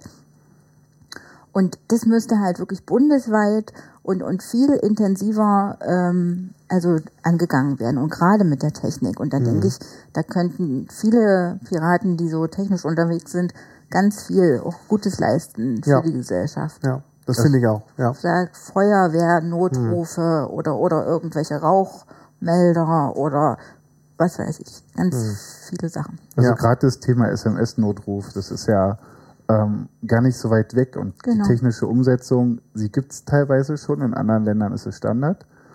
Ähm, heute können Autos melden, wenn sie kaputt sind, wenn du einen Unfall hast und rufen den Notwagendienst, aber Mensch mit Behinderung kann keinen SMS-Notruf absetzen. Ja. Also das, das ist so grotesk teilweise, was, Ja. was ähm, da passiert. Und das wären jetzt auch nicht die Riesenkosten. Ähm, es gibt kein oder relativ wenig Probleme mit dem Lokalisieren der Person, ähm, weil das, das erfasst dein Provider ja eh, also dein Mobilfunkanbieter. Ja. Und warum das nicht an den Stellen nutzen, wo es mal sinnvoll ist, sondern immer nur an den Stellen, wo es nicht sinnvoll ist. Ja. ja. Genau. Ja gut, also hm, Ort, Ortung von Handys und so, da sind natürlich auch die Piraten hier dagegen. ne? Das ist natürlich auch immer so ein Punkt. Aber in diesem Fall ist es natürlich sinnvoll. Es sinnvoll, ne? ja. Das äh, bei bestimmten Personen, also informationelle Selbstbestimmung be äh, bedeutet ja, dass man das sozusagen selber äh, entscheiden kann, ob Mhm. man beortet werden will oder nicht. Und wenn man das eben will, dann sollte es eben auch funktionieren, Genau. verlässlich funktionieren. Ist ja. auch nicht diese Standardortung, die sie in Berlin gemacht haben, wo sie mal spontan irgendwie alle abgefragt haben, sondern es geht ja, Ja. darum, ein Handy in einer bestimmten Situation, wenn jemand was Bestimmtes tut, also halt eine, eine, eine Nachricht absenden oder einen Ja, ja. Code irgendwie losschicken oder Genau, so. genau. Und, und heute ist ja der Tag von dem äh, One Billion Rising, ähm, wo es um Gewalt an Frauen geht. Und ähm, Der 14. der 14. Fre- genau, Valentinstag. Februar. Ja. Genau. Also Das- es geht ja erst in ein paar Tagen Stimmt. online, weil technische Nachbereitung ein bisschen Zeit kostet. Stimmt. Und ähm, da gibt es also auch eine Studie von der Uni Bielefeld, die eben wirklich sagt, dass entweder mehrfach behinderte äh, Frauen oder speziell auch hörbehinderte Frauen und Gehörlose die sind, die von Gewalt am meisten betroffen sind. Psychisch äh, behinderte Frauen auch. Und gerade deshalb ist es halt wirklich wichtig, äh, in den Bereichen da ähm, ja, einheitliche Regelungen zu finden und das durchgängig zu machen und nicht nur, wenn man in Berlin lebt oder dass man dafür eine Lösung hat. Mhm. Was bedeutet One Billion Rising? Weil du das hier so erwähnt hast. Das ist Also ich eine, werde das verlinken, aber wenn du schon mal sagst, dass für die Leute, die jetzt das Genau, nur steht hören, im Wiki. Das steht nicht im Wiki. ja, da komme ich dann. Ja, ich- Ja, ihr greift genau. mir immer vor. Äh, ja, Ähm, das ist eine weltweite Aktion. Äh, da geht es um, äh, dass Frauen aufstehen oder sich erheben, Rising, ähm, gegen Gewalt. Ähm, und da findet heute unter anderem um 17.30 Uhr ein Flashmob statt ähm, auf dem Pariser Platz am Brandenburger ja Tor. es hören, ist der leider vorbei, das macht nichts, aber aber wir verlinken jetzt im schon ein paar Mal. Billion Der war bestimmt sehr schön. Der war dann schön. Ja, sehr, sehr gut. Ja, ähm, ja also ich habe vorhin noch Mailinglisten erwähnt. Ähm, ich glaube, dass da auch was zu tun ist. Wie seht ihr das? Na, Mailinglisten haben auf jeden Fall den Vorteil, dass Mails nachher ähm, per Screenreader oder per, per Breitzeile ähm, lesbar sind. Ähm, Zumindest in, besser als andere Tools. Also ähm, gerade für Menschen mit Sehbehinderung, da ist bisher das Feedback, was ich gehört habe, ähm, relativ positiv. Ja, das ist gut. Nee, ich habe nur, nur, ja, nee, aber ich, ich selber äh, bin ja nun nur, nur schwachsichtig. Äh, Also es liegt nicht am Sehen, aber ich habe große Probleme, teilweise Mails in Mailinglisten zu lesen, weil das mit dem Threading so äh, komisch ist und weil äh, es ist auch überhaupt keine Mailinglistendisziplin da ist. Die Leute schreiben irgendwie dann außerhalb ja. des Threads jetzt allein dabei bei diesen ganzen Auseinandersetzungen über Johannes Ponader, da sind zig Threads, also ich hatte gedacht, ich könnte es einfach ignorieren, indem ich einen Thread lösche, dann poppten aber da immer so noch andere Threads auf. Ähm, Also, und wenn man dann wirklich drin liest, dann ist das ein, ein, ein Kraut und Rüben mit Zitaten kreuz und quer. Also ich finde, da ist auch, äh, da müsste man noch was tun.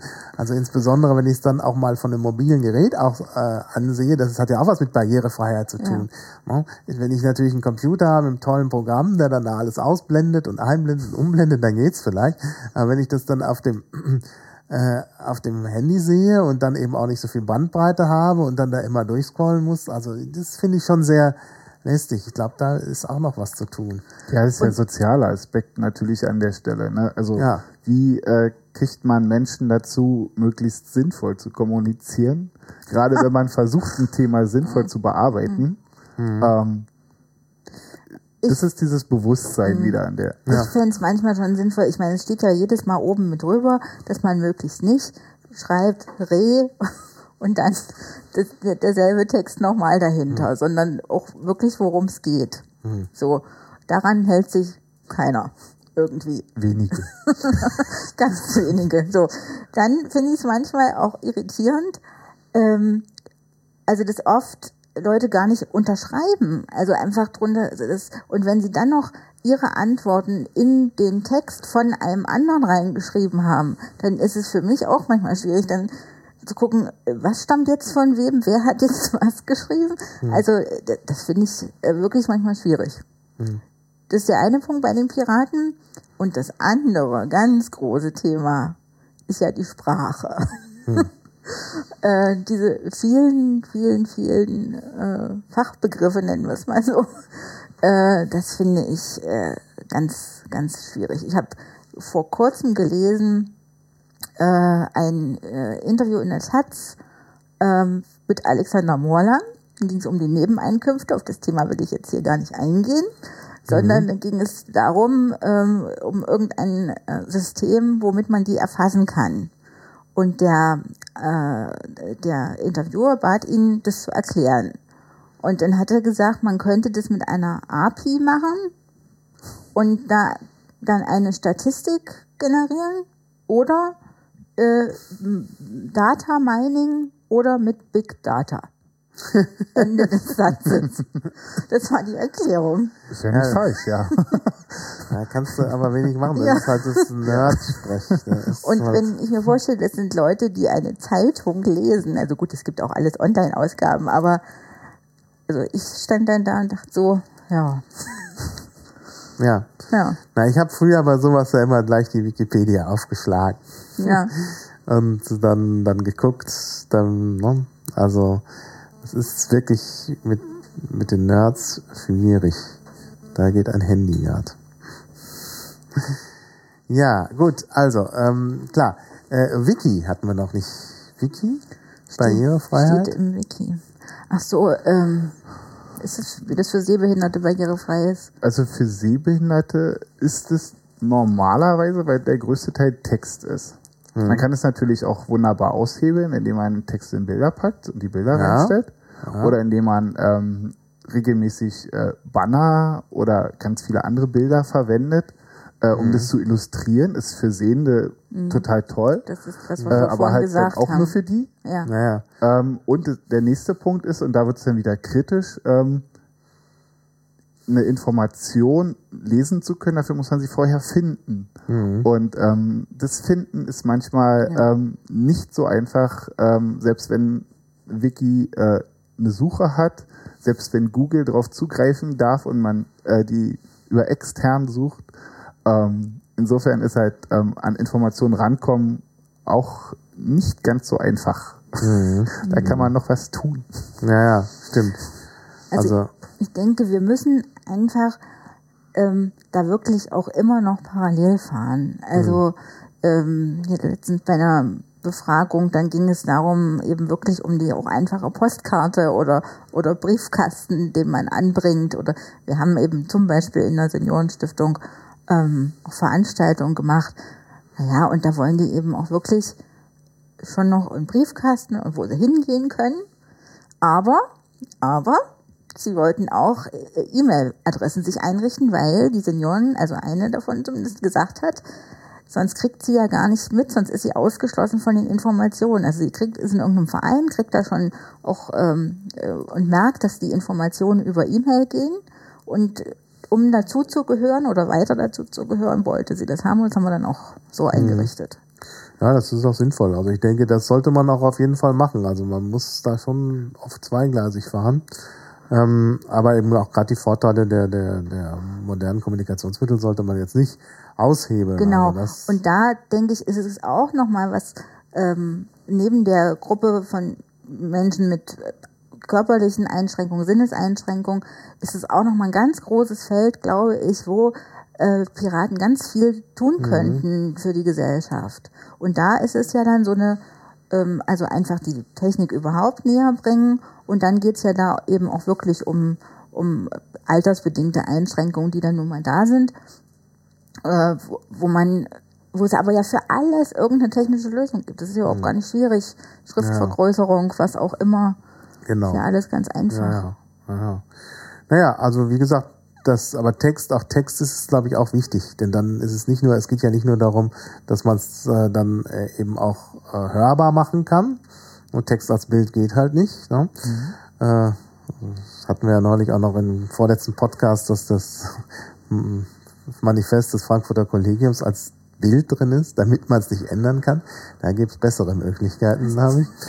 Äh, nee, also nicht nur wegen des Vorlesens, sondern eben auch Durchsuchbarkeit. Ich meine, das ist ja, auch ein ganz wichtiger Punkt, äh, der auch unabhängig von Barrierefreiheit wichtig ist. Ja, gerade wenn man sich viel Text erschließen will, dann will man eben vielleicht auch suchen. Und wenn das nicht durchsuchbar ist, dann ist es immer schlecht. Wir hatten das ja damals, es war ja damals auch ein wichtiger Punkt für diese Initiative BVV-Leaks, die dann leider bisher nicht so richtig funktioniert hat, weil die Leute dann äh, in Mandate gewählt wurden, die das machen wollten. Äh, und naja, es ist halt, der Tag hat nur 24 Stunden. Ähm, mh, da ging es ja auch darum, dass man eben auch die ganzen Dokumente der BVV tatsächlich zugänglich macht, denn es ist wohl immer noch so, dass es da Dokumente gibt. Ja, die sind zwar mit dem Computer erstellt, dann aber eingescannt. Weil eine Unterschrift drauf sollte oder weil irgendwie oben noch so ein Briefkopf drauf Genau. sollte. Und dann ist es aber nicht mehr durchsuchbar. Ja. Und das hätte man gern. Ne? Standardmäßig mit der Ausrede, man könnte es ja nachträglich verändern. Also das geht durch alle BVV durch, diese, Ja, ja. diese Aussage. Ja, das ist Ähm. wirklich auch. ja, Das könnte man auch verhindern oder eben, wenn man es wirklich nicht verhindern könnte, könnte man eben sozusagen noch ein äh, zum Vergleich irgendwo äh, das Originaldokument auch elektronisch, aber so haben, dass man sagen kann, nee, da ist was verändert worden. Ja. Also, weiß ich nicht, das ist irgendwie so wirklich eine Ausrede. Ja. Ja, gut, dann hatten wir das, dann haben wir das Thema äh, eben auch, Wiki war mir halt wichtig, aber das ist eine interessante Information, dass du sagst, dass es eben dadurch, dass da viel Text drin ist, dann doch äh, gut funktioniert. Ähm, ja, dann können wir vielleicht das, den zweiten großen Block angehen, nämlich Inklusion. Was ist Inklusion? Inklusion ist ähm, der, der Versuch im Moment noch, ähm, alle Menschen ähm, in alle Lebensbereiche mit einzubeziehen. Und zwar so, wie die Menschen sind und nicht, ähm, dass diese Menschen sich so anpassen sollen. Also das betrifft bei Menschen mit Behinderung halt einfach zu akzeptieren. Es gibt Menschen, die können nicht laufen. Ähm, und wie gestalten wir unsere Umwelt so, dass diese Menschen ähm, dass diese Menschen ja. Naja, trotzdem äh, mitmachen können. Ähm, das betrifft aber auch äh, noch, noch ganz andere Bereiche. Also es betrifft Menschen, die kein Deutsch sprechen oder, oder wenig Deutsch sprechen und trotzdem sich in Deutschland bewegen.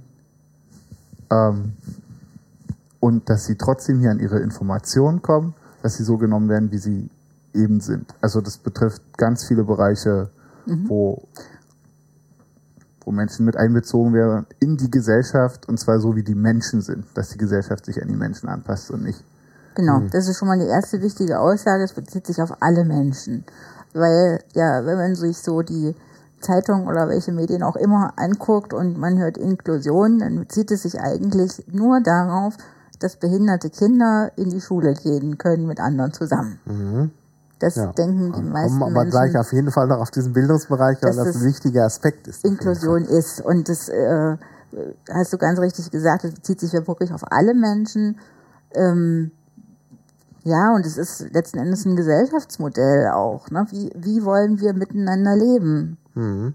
Und äh, wollen wir alle von Anfang an einbeziehen oder ähm, ja, oder eben nicht. Ne? Wie äh, wollen wir wirklich, dass alle dann teilhaben? Und da gibt es ganz viele Gesetze, sind wir wieder bei Gesetzen, deswegen das mit dem Bundestag ist schon keine schlechte Idee.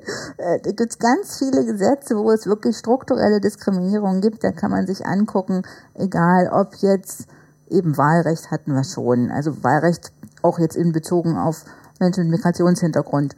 Ähm, Arbeitsrecht, äh, was weiß ich, Adoptionsrecht, Gleichstellung von Lebenspartnerschaften verschiedenster Couleur. Ähm, gibt ganz viele Bereiche, Bauordnung hatten wir schon gesagt, aber äh, deswegen vorhin auch nochmal so meine Nachfrage, wie bilden wir denn die Menschen auch aus, äh, die mit Menschen zu tun haben? Also sei es Lehrer, Lehrerinnen, Ärzte, ähm, äh, was hatte ich noch? Eben Architekten, äh, bis hin äh, die Leute, die in der Berufsausbildung tätig sind, ähm, Handwerkskammern, ähm, ähm, IHK, haben die eine Kompetenz bezogen auf Inklusion oder Vielfalt, Diversity, es gibt ja für alles ein englisches Wort, ähm, ne? Diversität kann man auch auf Diversität Deutsch kann man sagen. auch, auch Oder. Verschiedenheit genau, eigentlich. genau. Ne? Ja, da gibt's ganz viele Felder. Mhm. Genau, das ist der erste Punkt zur Inklusion. Ja. Trifft alle Lebensbereiche und alle Menschen. Ja, ja. Also es geht schon darum, auch äh, ein anderes Gesellschaftsmodell anzustreben. Also die inklusive Gesellschaft, wie man vielleicht sagen kann. Genau. Ne? Äh, weil ja zurzeit äh, vor allen Dingen ähm, eben tatsächlich die Gesellschaft so ein bisschen auf ja, Ausschluss auch beruht. Also viele Aspekte gerade des Neoliberalismus sind ja eben so, dass man halt den Stärkeren stark machen will. Oder eben auch diese Ideologie, die ich ja neulich besprochen habe, dass es heißt, der Staat muss alle gleich behandeln. Naja, die Menschen sind aber nicht gleich. Genau. Also müssen halt dann ihren Umständen entsprechend unterschiedlich behandelt werden, wobei das Konzept des behandelt werden Staat auch nochmal zu Ja. hinterfragen Ja. ist. Aber es ist, muss halt eben auch, äh, die Menschen müssen wirklich in ihrer Verschiedenheit äh, wahrgenommen werden. Das ist einfach ein wichtiger Punkt. Genau. Wenn ich alle gleich behandle, ist es am Ende immer noch eine strukturelle Diskriminierung. Genau, ja, ja. Das Genau. ist gerade das Wesen der strukturellen Diskriminierung, dass man eben alle Leute gleich behandelt Gleich im behandelt, Grunde, genau. äh, wo aber die Gegebenheiten und die Menschen nicht gleich sind. Genau, genau. Ja, ja, also das ist sicherlich ein wichtiger Aspekt. Dennoch, denke ich, sollten wir jetzt auch nochmal bestimmte äh, Knackpunkte der Inklusion ansprechen, wo es halt Streit gibt und wo es halt äh, Unzufriedenheiten gibt. Und da ist natürlich schon der Bildungsbereich ein ganz wichtiger. Ja, genau. Also es gibt in Berlin ähm, das Konzept, das hat sich so im Laufe der Jahre entwickelt, ähm, Kinder inklusiv zu unterrichten.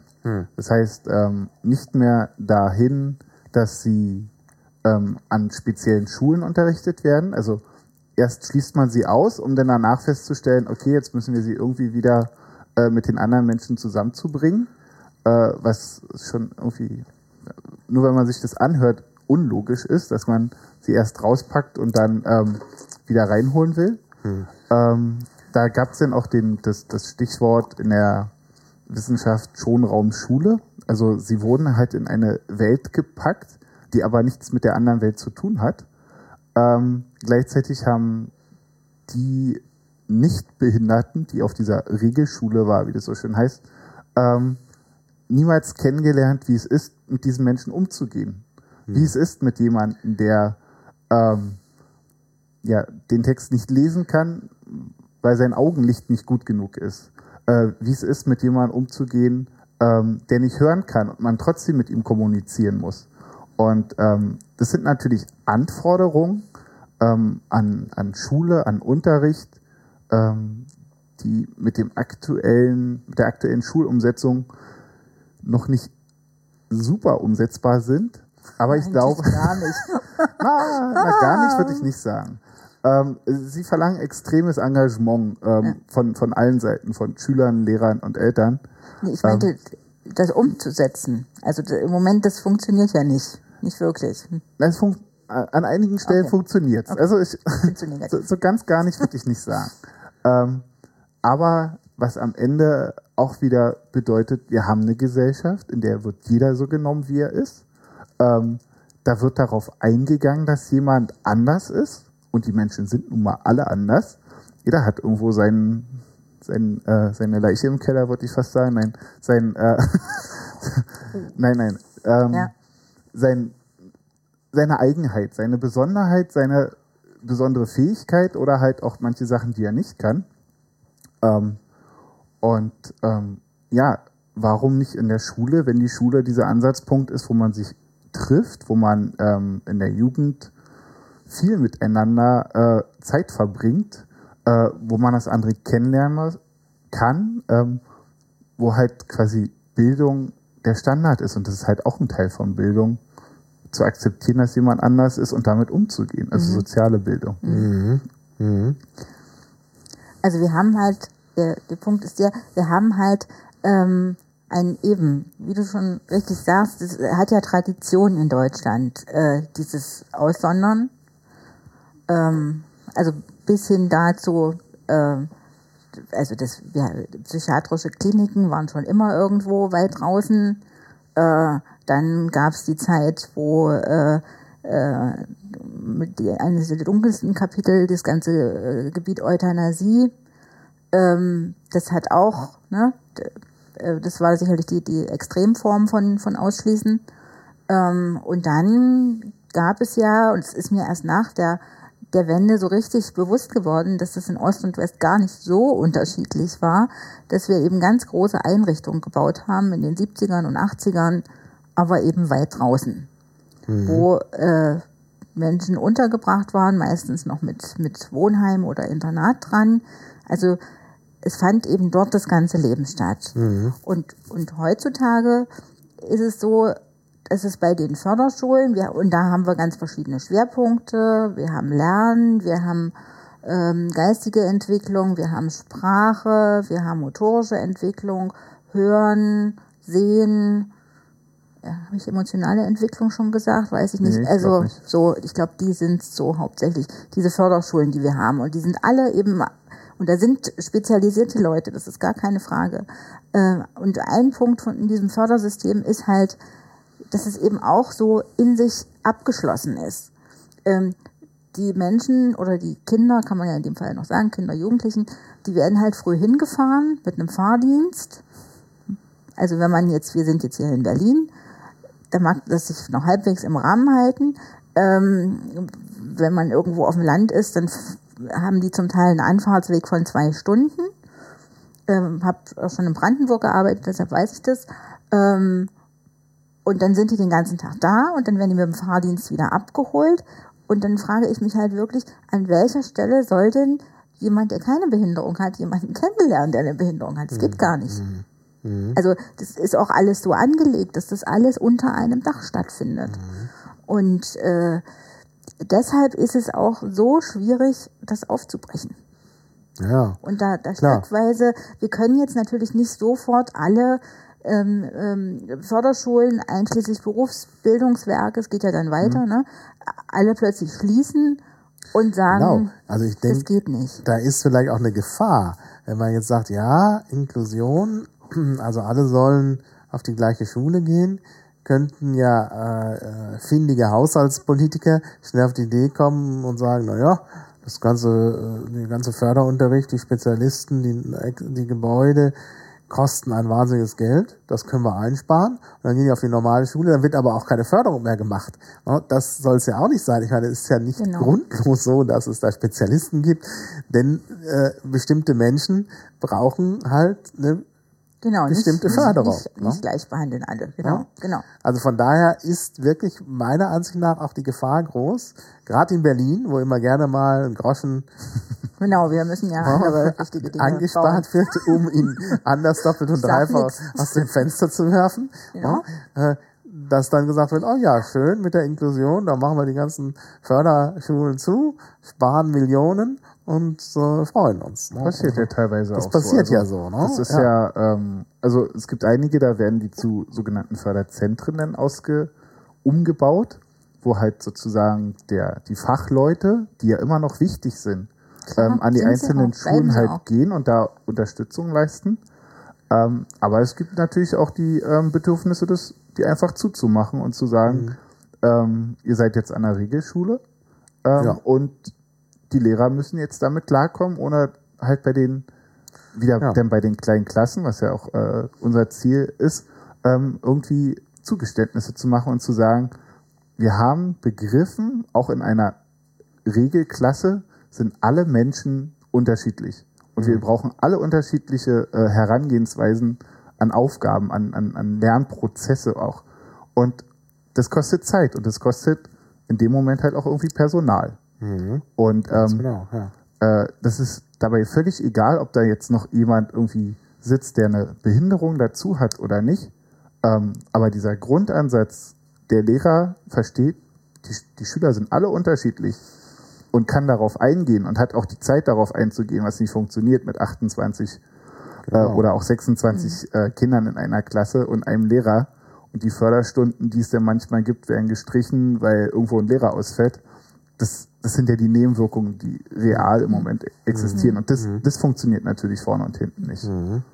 ja. So, und da haben natürlich, das nehme ich auch ernst, Eltern von behinderten Kindern, die ihre Kinder äh, noch oder bisher im, in einem Förderzentrum oder in einer Förderschule ähm, haben beschulen lassen, ich mag das Wort nicht, ähm, haben die Ängste und Befürchtungen. Ja. Das ist, äh, habe ich, das nehme ich absolut ernst.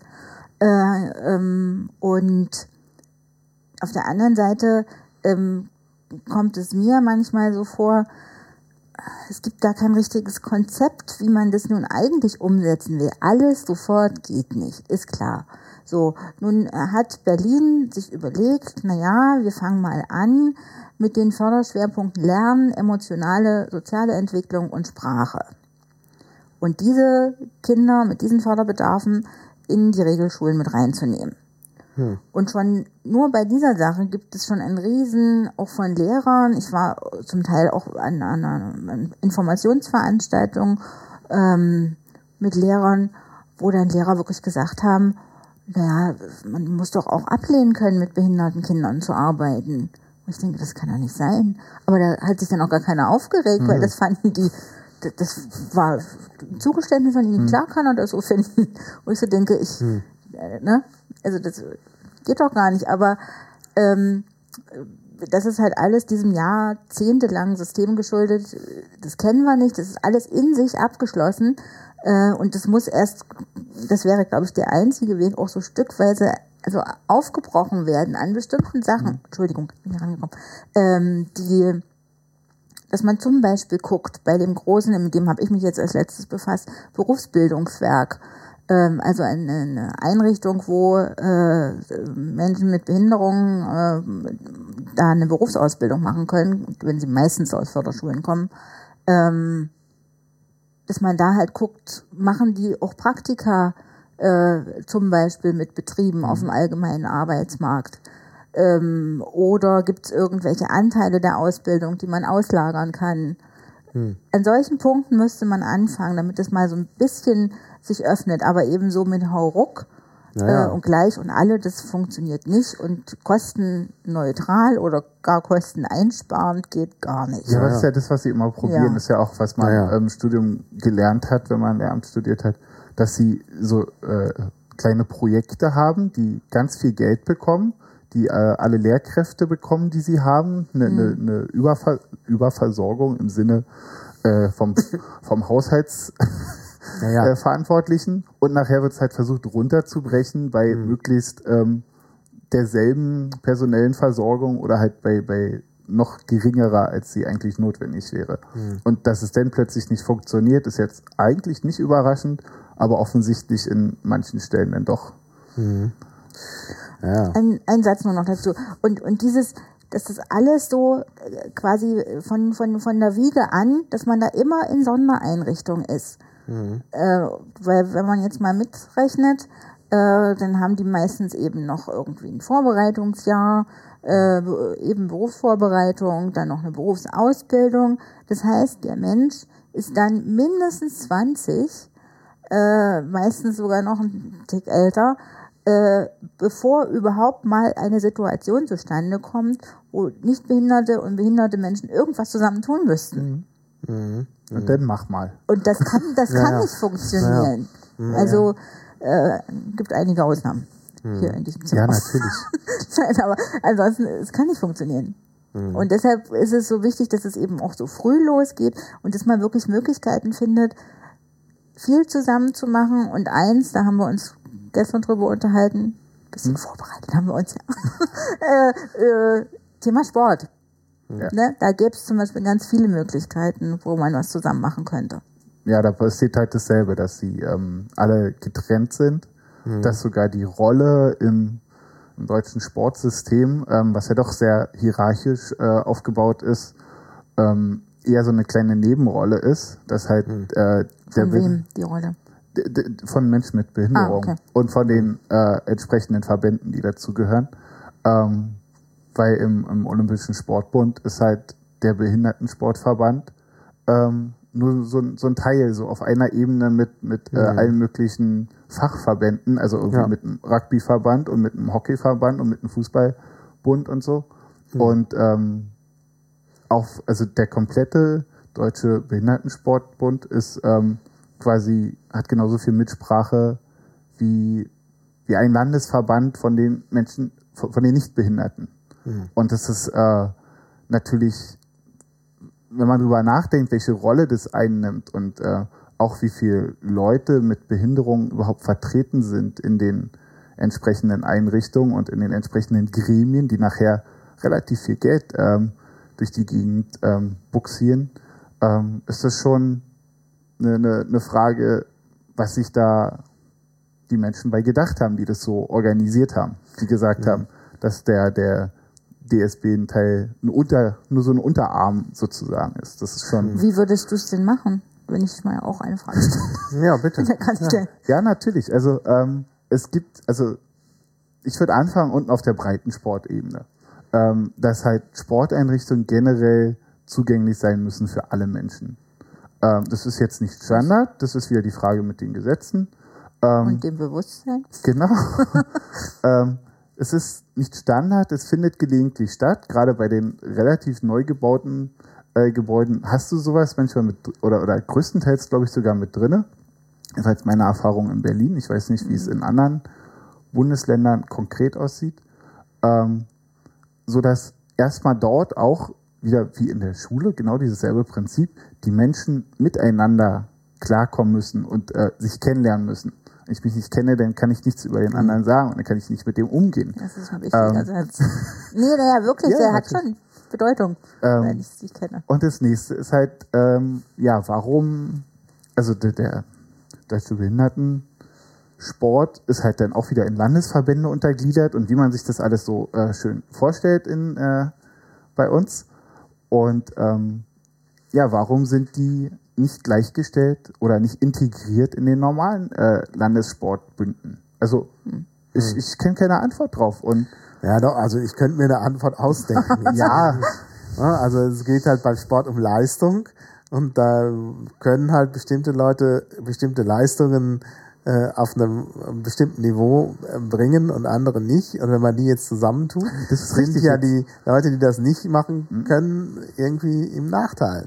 Ja, das ist natürlich die Frage, ähm, was ist jetzt mehr Leistung? Irgendwie mit zwei Beinen die 100 Meter zu Ja, laufen oder mit ja. einem Bein und ähm, einer Prothese? Die sind zwar heute relativ Ja. modern, aber Ja. Äh, also ich, ich selber als Gehender muss sagen, so mit nur einem äh, Bein und äh, einer Prothese, ich finde das äh, viel mehr Leistung. Ja, sicher. Nur, das, wenn äh, du halt in Ja, einem Verband nur ja. einen Ja, ja. solchen hast, dann kann der sich natürlich nicht mit den anderen messen. Ich meine, ich sehe das aus Warum? meiner, meiner Warte.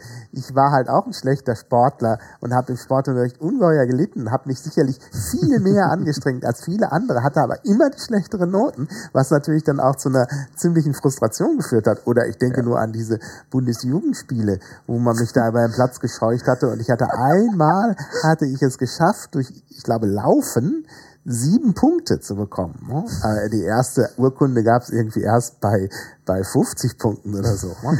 Also ich meine, das ist natürlich dann schwierig. Ich konnte mich halt nur mit den Guten messen und das war nicht gut. Aber das ist Also, ja eine Frage vom Bewertungssystem. Das hast du jetzt auch bei den Paralympics gibt's ähm, verschiedene, also Ja, für okay. verschiedene Bewertungen, äh, für, für verschiedene Behinderungen, ja, Faktoren, die nachher sagen äh, und versuchen, das äh, vergleichbar zu machen. Das ist ja das, was du sagst. kannst du machen. Aber wenn es um Wettbewerb geht, musst du halt mit deinesgleichen antreten, sonst hast du halt, sonst geht der Wettbewerb nicht. Weiß nicht, Paralympics funktionieren meines Ja, ja, aber das sind ja, das sind ja, das sind ja die Behinderten Ja, aber auch die haben ja untereinander in einer Gruppe. Also zum Beispiel beim, beim äh, Blindenfußball, von dem ich nun einiges gehört habe, da ist es eben so, dass äh, Sehbehinderte und Blinde, auch Sehende da mitspielen, aber eben alle mit verbundenen Augen, damit sie alle gleich sind. Hm? Das kannst du ja nicht, du kannst ja jetzt nicht in den Blindenfußball mischen mit normalem Fußball.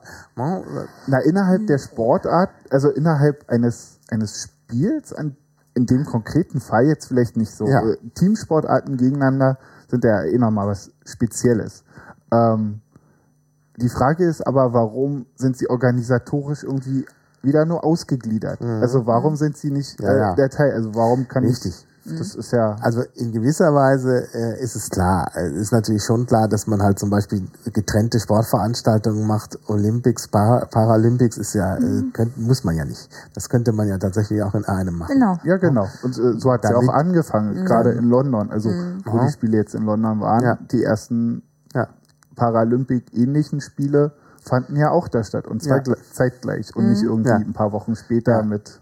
Was man wirklich verhindern sollte, ist eben, dass, dass äh, so eine Ghettoisierung eintritt und Leute einfach ähm, ausgeblendet werden, also nicht mehr sichtbar sind. Das ist natürlich ganz schlecht, klar. Genau.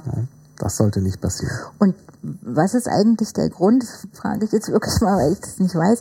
Es gibt doch dann noch die Special Olympics für Das Menschen ist mit genau für Lernschwierigkeiten nee, oder für, geistigen genau Behinderungen. mit geistigen Behinderungen oder schweren Mehrfachbehinderungen. Ja. Ähm, warum die jetzt historisch ausgegliedert sind, Okay. Und dann gibt's doch noch die Deaf Olympics, ne? Für Gehörlose. ja, ja, genau. Das, Wieso das, gibt's die dann wieder extra? Weil die sich, glaube ich, irgendwann nicht ver... Oh Gott, ich würde spekulieren. Ich habe, glaube ich, wir- mal gehört, dass, ja. Naja, dass sie sich nicht vertreten fühlten. Aber ähm, und dann Ja. halt irgendwie selber was organisiert haben. Aber das ist jetzt wirklich Spekulation. Ja, wir müssen das mit den Shownotes äh, ähm, irgendwie äh, dann lösen, weil muss, da sind alle zu schlecht informiert. Äh, ja, das ja, ist zu detailliert. ja. Aber richtig, richtig ist natürlich, dass, dass, äh, dass die Sichtbarkeit eine wichtige Rolle spielt. Ne? Also ja. Und dass man an viel mehr Stellen, also auch so eine, so eine Gemeinsamkeit ja, findet. Gemeinsamkeit. Das ist ja der andere Punkt, Ne? genau, dass die Leute So. zusammen sind. Ja, ja. Also ich war jetzt schon lange nicht mehr äh, in einem Fitnessstudio, weil ich mir das Knie gebrochen hatte, aber das kann ich jetzt nicht mehr als Ausrede nehmen, das weiß ich auch.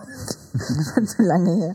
Ähm, und ähm, machte halt ein bisschen mit den Armen, also was ich mit dem Oberkörper machen kann. Für den Rest gehe ich zur Physiotherapie so. Und, ähm, und da gibt's eine Geschichte, dass ähm, äh, natürlich werde ich dann da gesehen, ist ja klar. Und ähm, dann gibt's eine Geschichte, da war ich am Vorabend vom Berlin-Marathon. Und in Berlin, äh, in dem Bereich finden ja, das finde ich ja so toll, finden ja, finden ja zig Sachen statt. Und äh, dann hatte mich der Kellner beim Italiener gesehen, der eben auch da in diesem Fitnessstudio ist und äh, sagte, Mensch, und äh, fährst du morgen mit? Ich sage, nee, so weit bin ich noch nicht. Also ich würde vielleicht, wenn ich wieder ein bisschen mehr trainieren, Halbmarathon schaffen. Vielleicht machen wir das mal irgendwie so mit dem hm? Handbike. Und äh, ähm, und dann habe ich aber gesagt, nee, ich bin aber mit meinen Azubis da und wir verteilen Wasser. Äh, macht man ja dann immer so am Rand an Kilometer 33. Und dann hat er gesagt, naja, vielleicht sehen wir uns ja. Und dann dachte ich schon, wie viele Sportler, das ist eine fünfstellige Zahl, ne, die da durch. Ja, ja. Und äh, wir haben uns dann, also er hat mich gesehen, ja, ist ja, ja, immer so.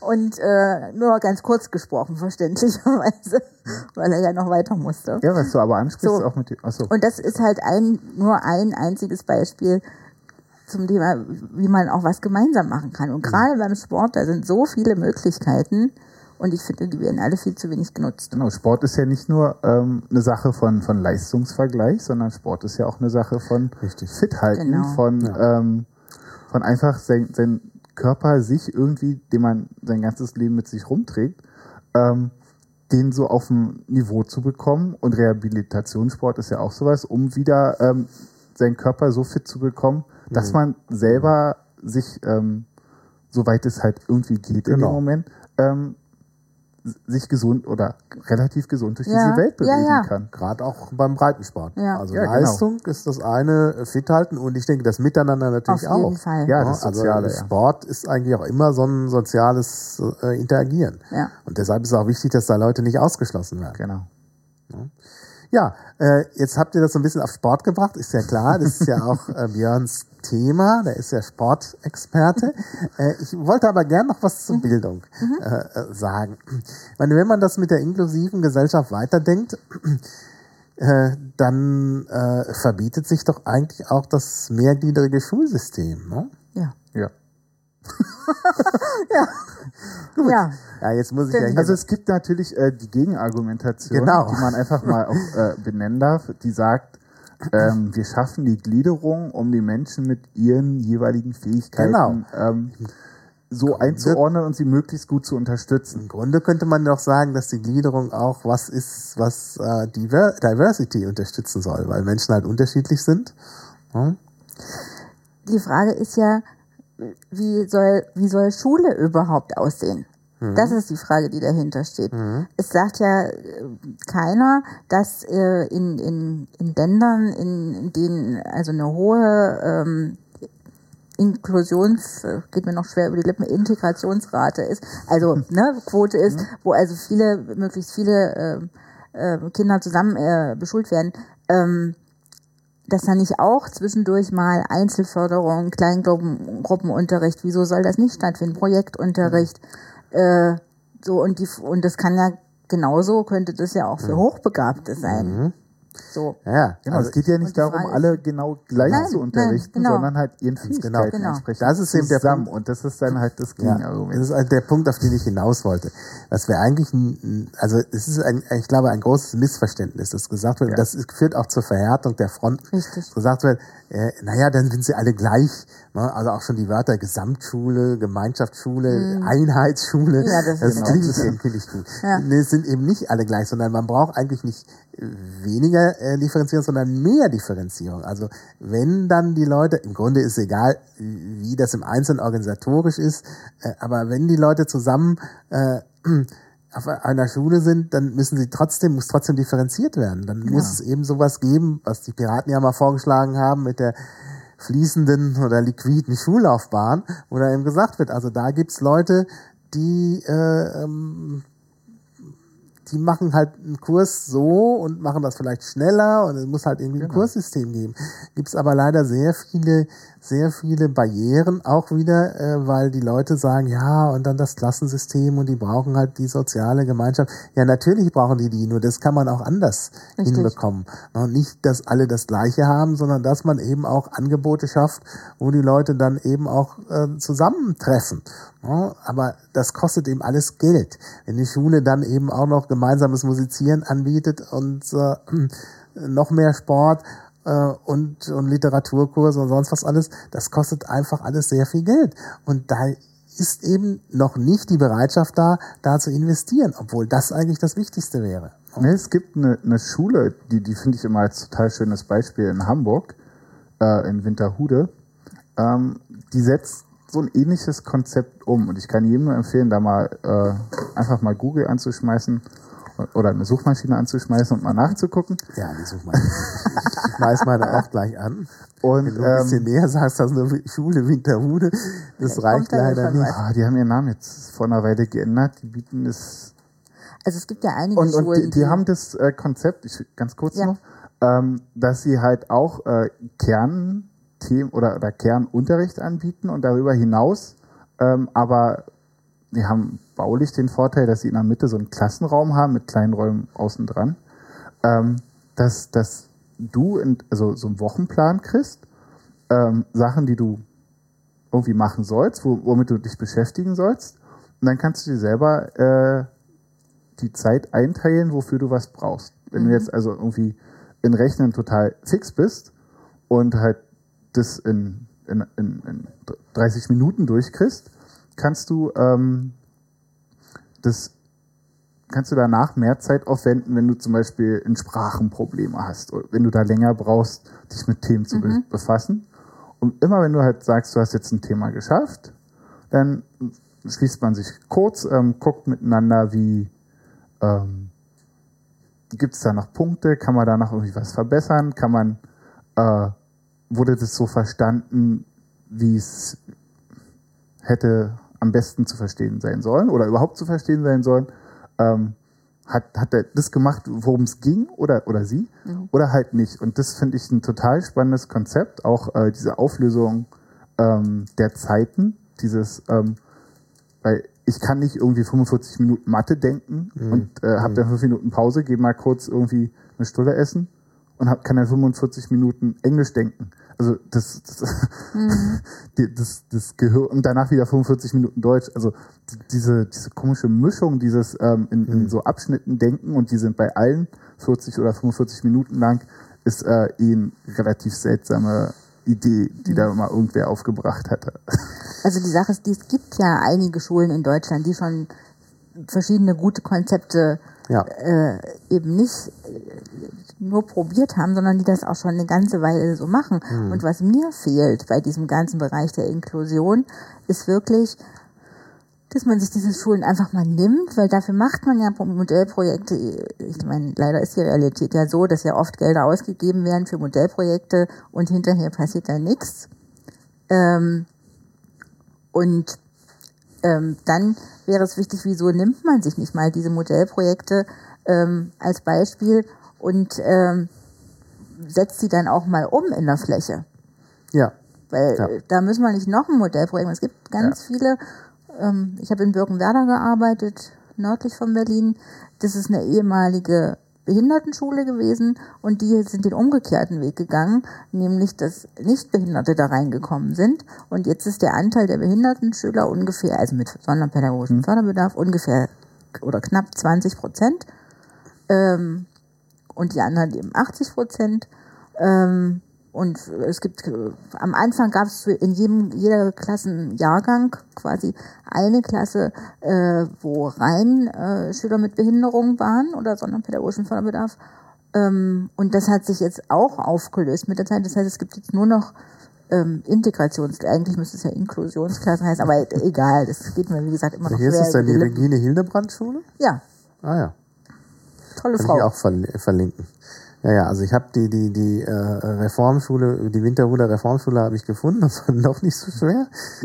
Jetzt die Birkenwerder. Interessant ist wohl auch, dass die ähm, äh, Winterhuder Reformschule eine, öffentliche Schule ist. Ja, also genau, Keine das eine- Privatschule. Das ist ja immer ein wichtiger Punkt. Ich meine, Privatschulen Genau. kann sich halt auch nicht jeder leisten. Birkenwerder ist auch eine öffentliche. Deshalb, Also, genau. Deshalb halte ich das ja auch für wichtig, Mhm. dass man Reformen auch in öffentlichen Schulen macht und nicht Richtig, sagt, wichtiger ja, Punkt. Hm. ja, wir machen eigentlich alles äh, äh, privat. Ne? Das Mhm. ist halt nicht immer gut, weil das sich Leute eben unter Umständen nicht leisten können. können. Und dann ersetzen wir, wenn, wenn wir da so sehr auf privat setzen, ersetzen wir das gegliederte Schulsystem durch noch was Schlimmeres, nämlich durch äh, öffentliche versus private Schulen. Das ist Und auch das ist schlecht, denn genau. dann sind Leute auch ausgeschlossen. Genau. Deshalb muss das öffentliche System eben auch äh, reformiert werden. Ja, also das ist sicherlich ein wichtiger Punkt. Also das sollte man nicht aus den Augen verlieren, dass eben tatsächlich Diversität äh, eine wichtige Rolle spielt, also auch innerhalb der Schule. Das muss in jedem Fall umgesetzt werden. Ähm, darf ich Ja, noch super. eine kleine Anekdote, weil du vorhin sagtest mit dem Sport und dass du da auch nicht Ja. so besonders gut warst. Genau so eine Sachen passieren dann eben. Äh, und äh, da war eine, eine, eine Schülerin mit einer Gehbehinderung, die konnte eben auch nicht so laufen und war dann immer die letzte und dann hat ähm, haben, die war aber beliebt, Beliebtheit ist auch was Wichtiges. Äh, und äh, dann ha haben ihre Mitschüler gesagt, wir laufen aus Solidarität in deinem Tempo mit. Und sind, also es gab dann eben keinen Sprint, sondern die sind dann mit ihr mitgelaufen. Und äh, in der nächsten Stunde, Unterrichtsstunde, das war, äh, glaube Chemie oder irgendwas, sagte eine andere Schülerin, die eigentlich keinen Förderbedarf hat, sagte, also irgendwie ist es ungerecht, ich bin in Chemie auch keine Leuchte und wegen mir hat noch nie jemand freiwillig seine Arbeit verhauen, nur damit ich nicht die Schlechteste bin. Und so entspann sich überhaupt erst eine Diskussion über das, was ist ein Vorteil und was ist ein Nachteil. Ich finde, das sind ja alles wichtige Diskussionen, die auch geführt werden müssen. Und äh, um überhaupt so, ein- so ein Bewusstsein zu kriegen, und vielleicht ist das auch ein Weg oder wäre ein Weg, nee, ist er auch, ähm, um wirklich von diesem reinen Leistungsdenken wegzukommen. Und einfach auch nochmal seinen Horizont ein bisschen zu öffnen und zu gucken, ja, also es gibt eben nicht nur die, die eben die Schwächen und die, die Schwächen oder die Schwachen und die Starken, sondern da gibt ganz viel dazwischen und jeder ist irgendwo, irgendwo auch schwach und irgendwo auch stark. Ja, Und ja. Das hat dann zur Folge, dass halt diese äußere Differenzierung halt irgendwie nicht mehr sinnvoll ist, sondern Mhm. du in diese Binnendifferenzierung reingehst und halt die Das- Differenzierung in den Klassen, Gruppen, wie auch immer. Und ich meine, so eine Diskussion kann, findet dann auch nur statt in so einer Schule. Ja. Und das, was die, was die, was die Schüler da fürs Leben lernen, ist, glaube ich, unbezahlbar. Also ich würde es vielleicht auch nicht so gern Differenzierung nennen, sondern vielleicht besser Diversifizierung.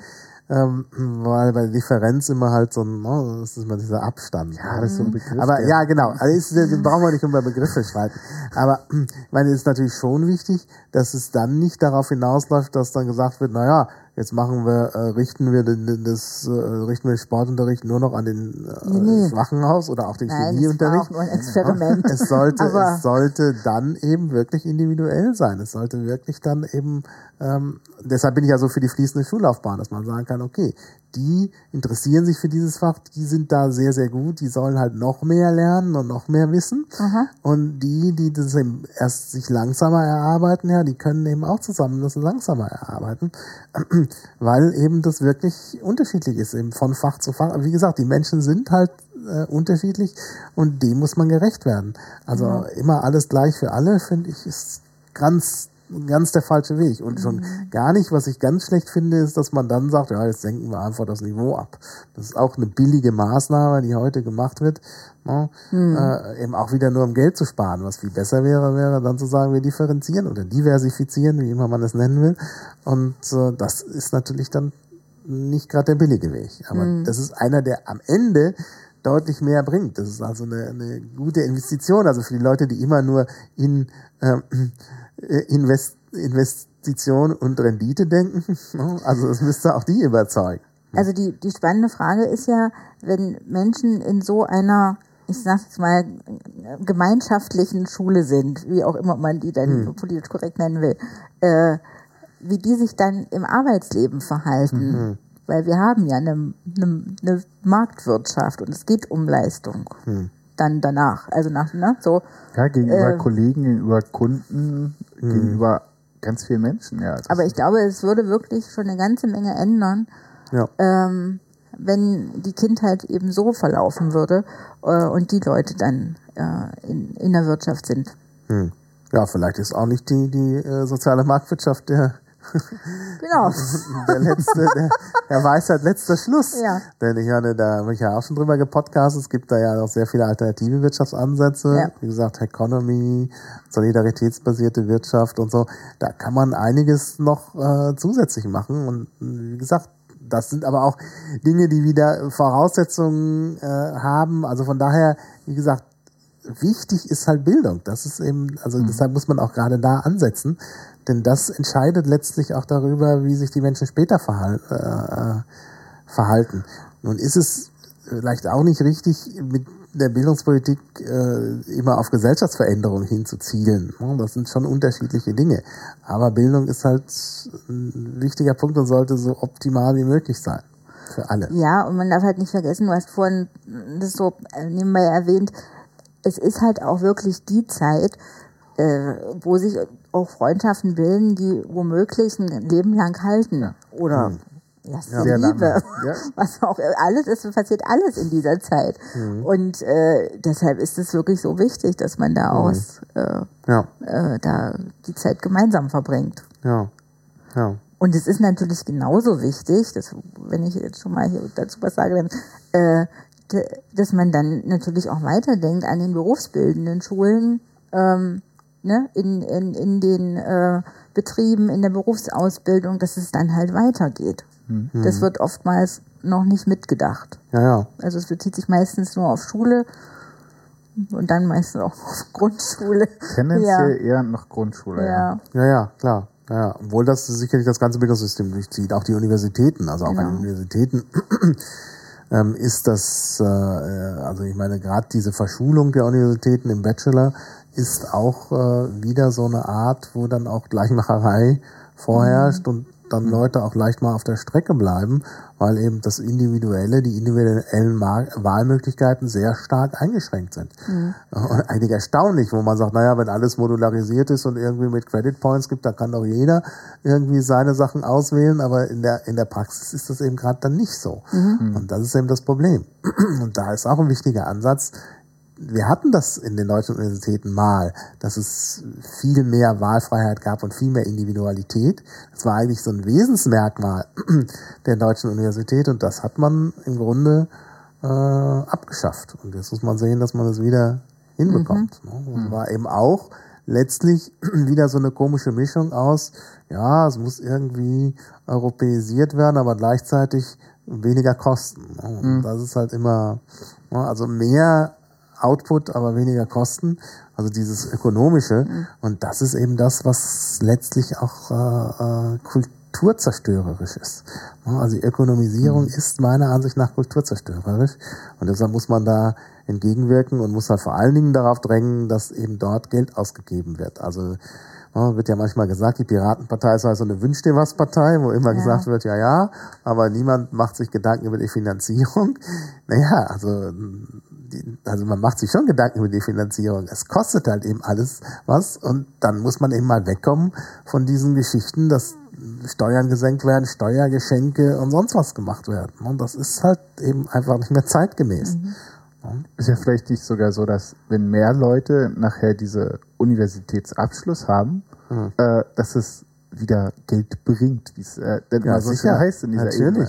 Wenn wir jetzt Natürlich. halt äh, ständig von Fachkräftemangel reden in bestimmten Bereichen, Ja. ähm, dann kostet das auch Geld. Ja. Das, du kannst es zwar nicht so schön berechnen, wie äh, wir kürzen mal kurz die Studenten um 50 Prozent Ja. äh, von der Anzahl her.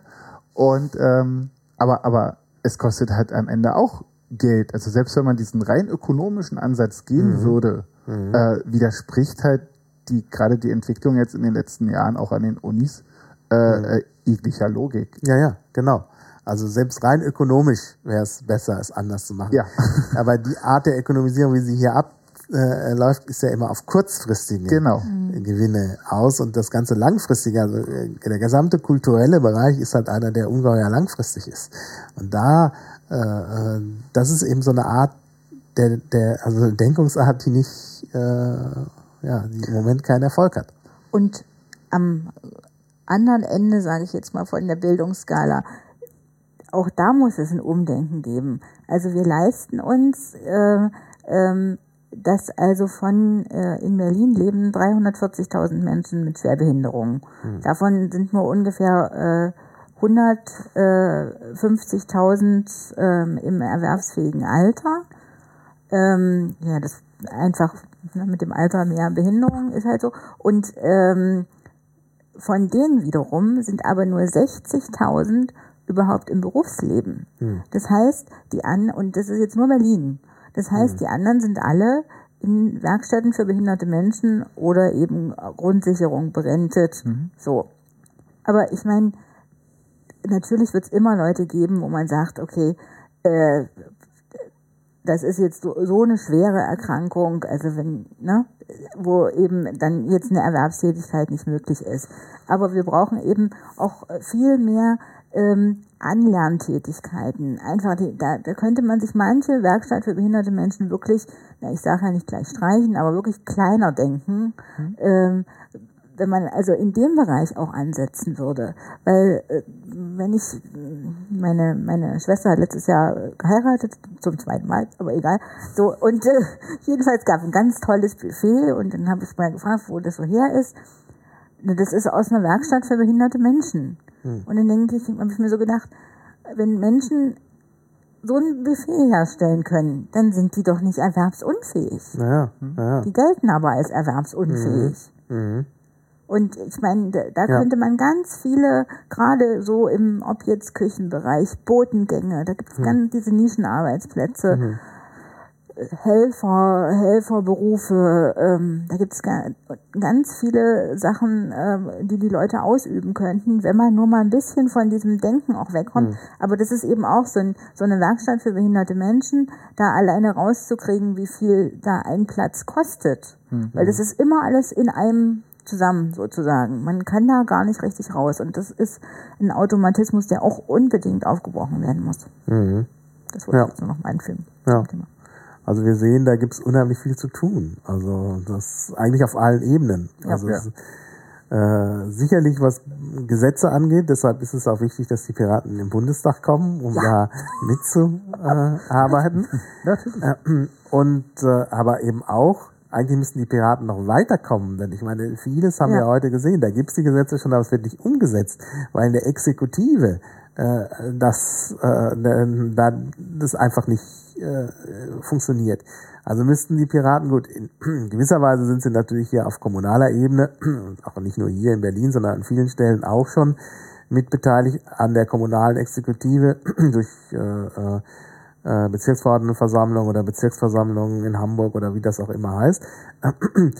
Aber äh, es ist, äh, eigentlich, eigentlich müssten die Piraten auch an der Regierung beteiligt sein, damit dann eben da, ja, damit da was passiert. Ja. Und, und na, da hätte man dann direkt einen Ansprechpartner und könnte dann entsprechend auch sagen, hier, der, der oder die sitzt das jetzt um und, und na, kann man dann entsprechend auch Einfluss nehmen.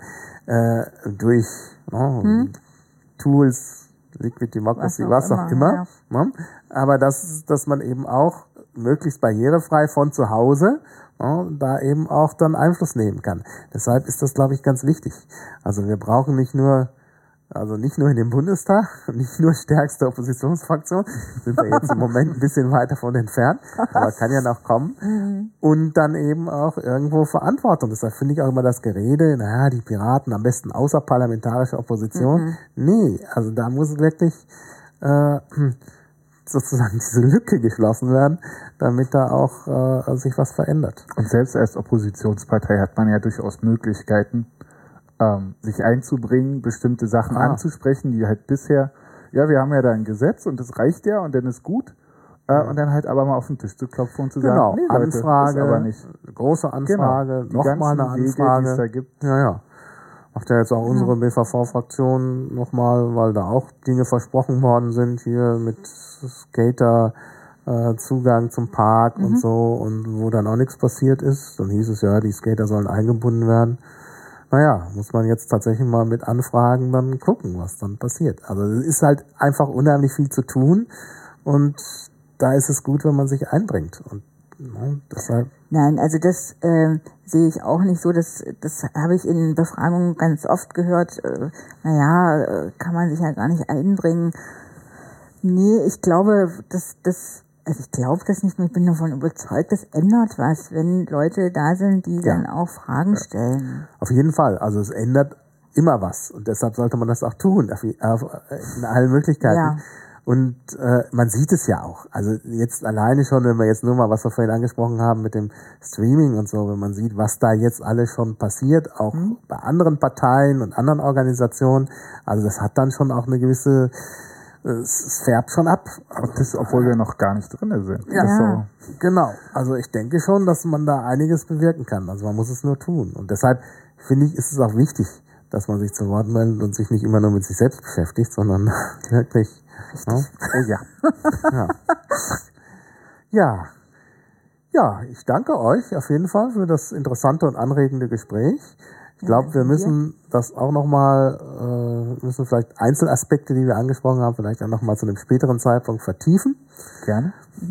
Aber jetzt müssen wir erstmal, äh, haben wir das erstmal äh, angerissen und dann sieht man, wie es weitergeht. Gibt ja vielleicht auch noch andere Experten, aber wir könnten auch noch mal was über Sport machen oder so. Also und natürlich Barrierefreiheit ist natürlich ein weites Feld, was wir jetzt auch nur angerissen haben. Also da kann man Ja. auch noch sehr viel mehr machen. Ja, also vielen Dank. Auf Wiederhören. Bis zum nächsten Klabautercast.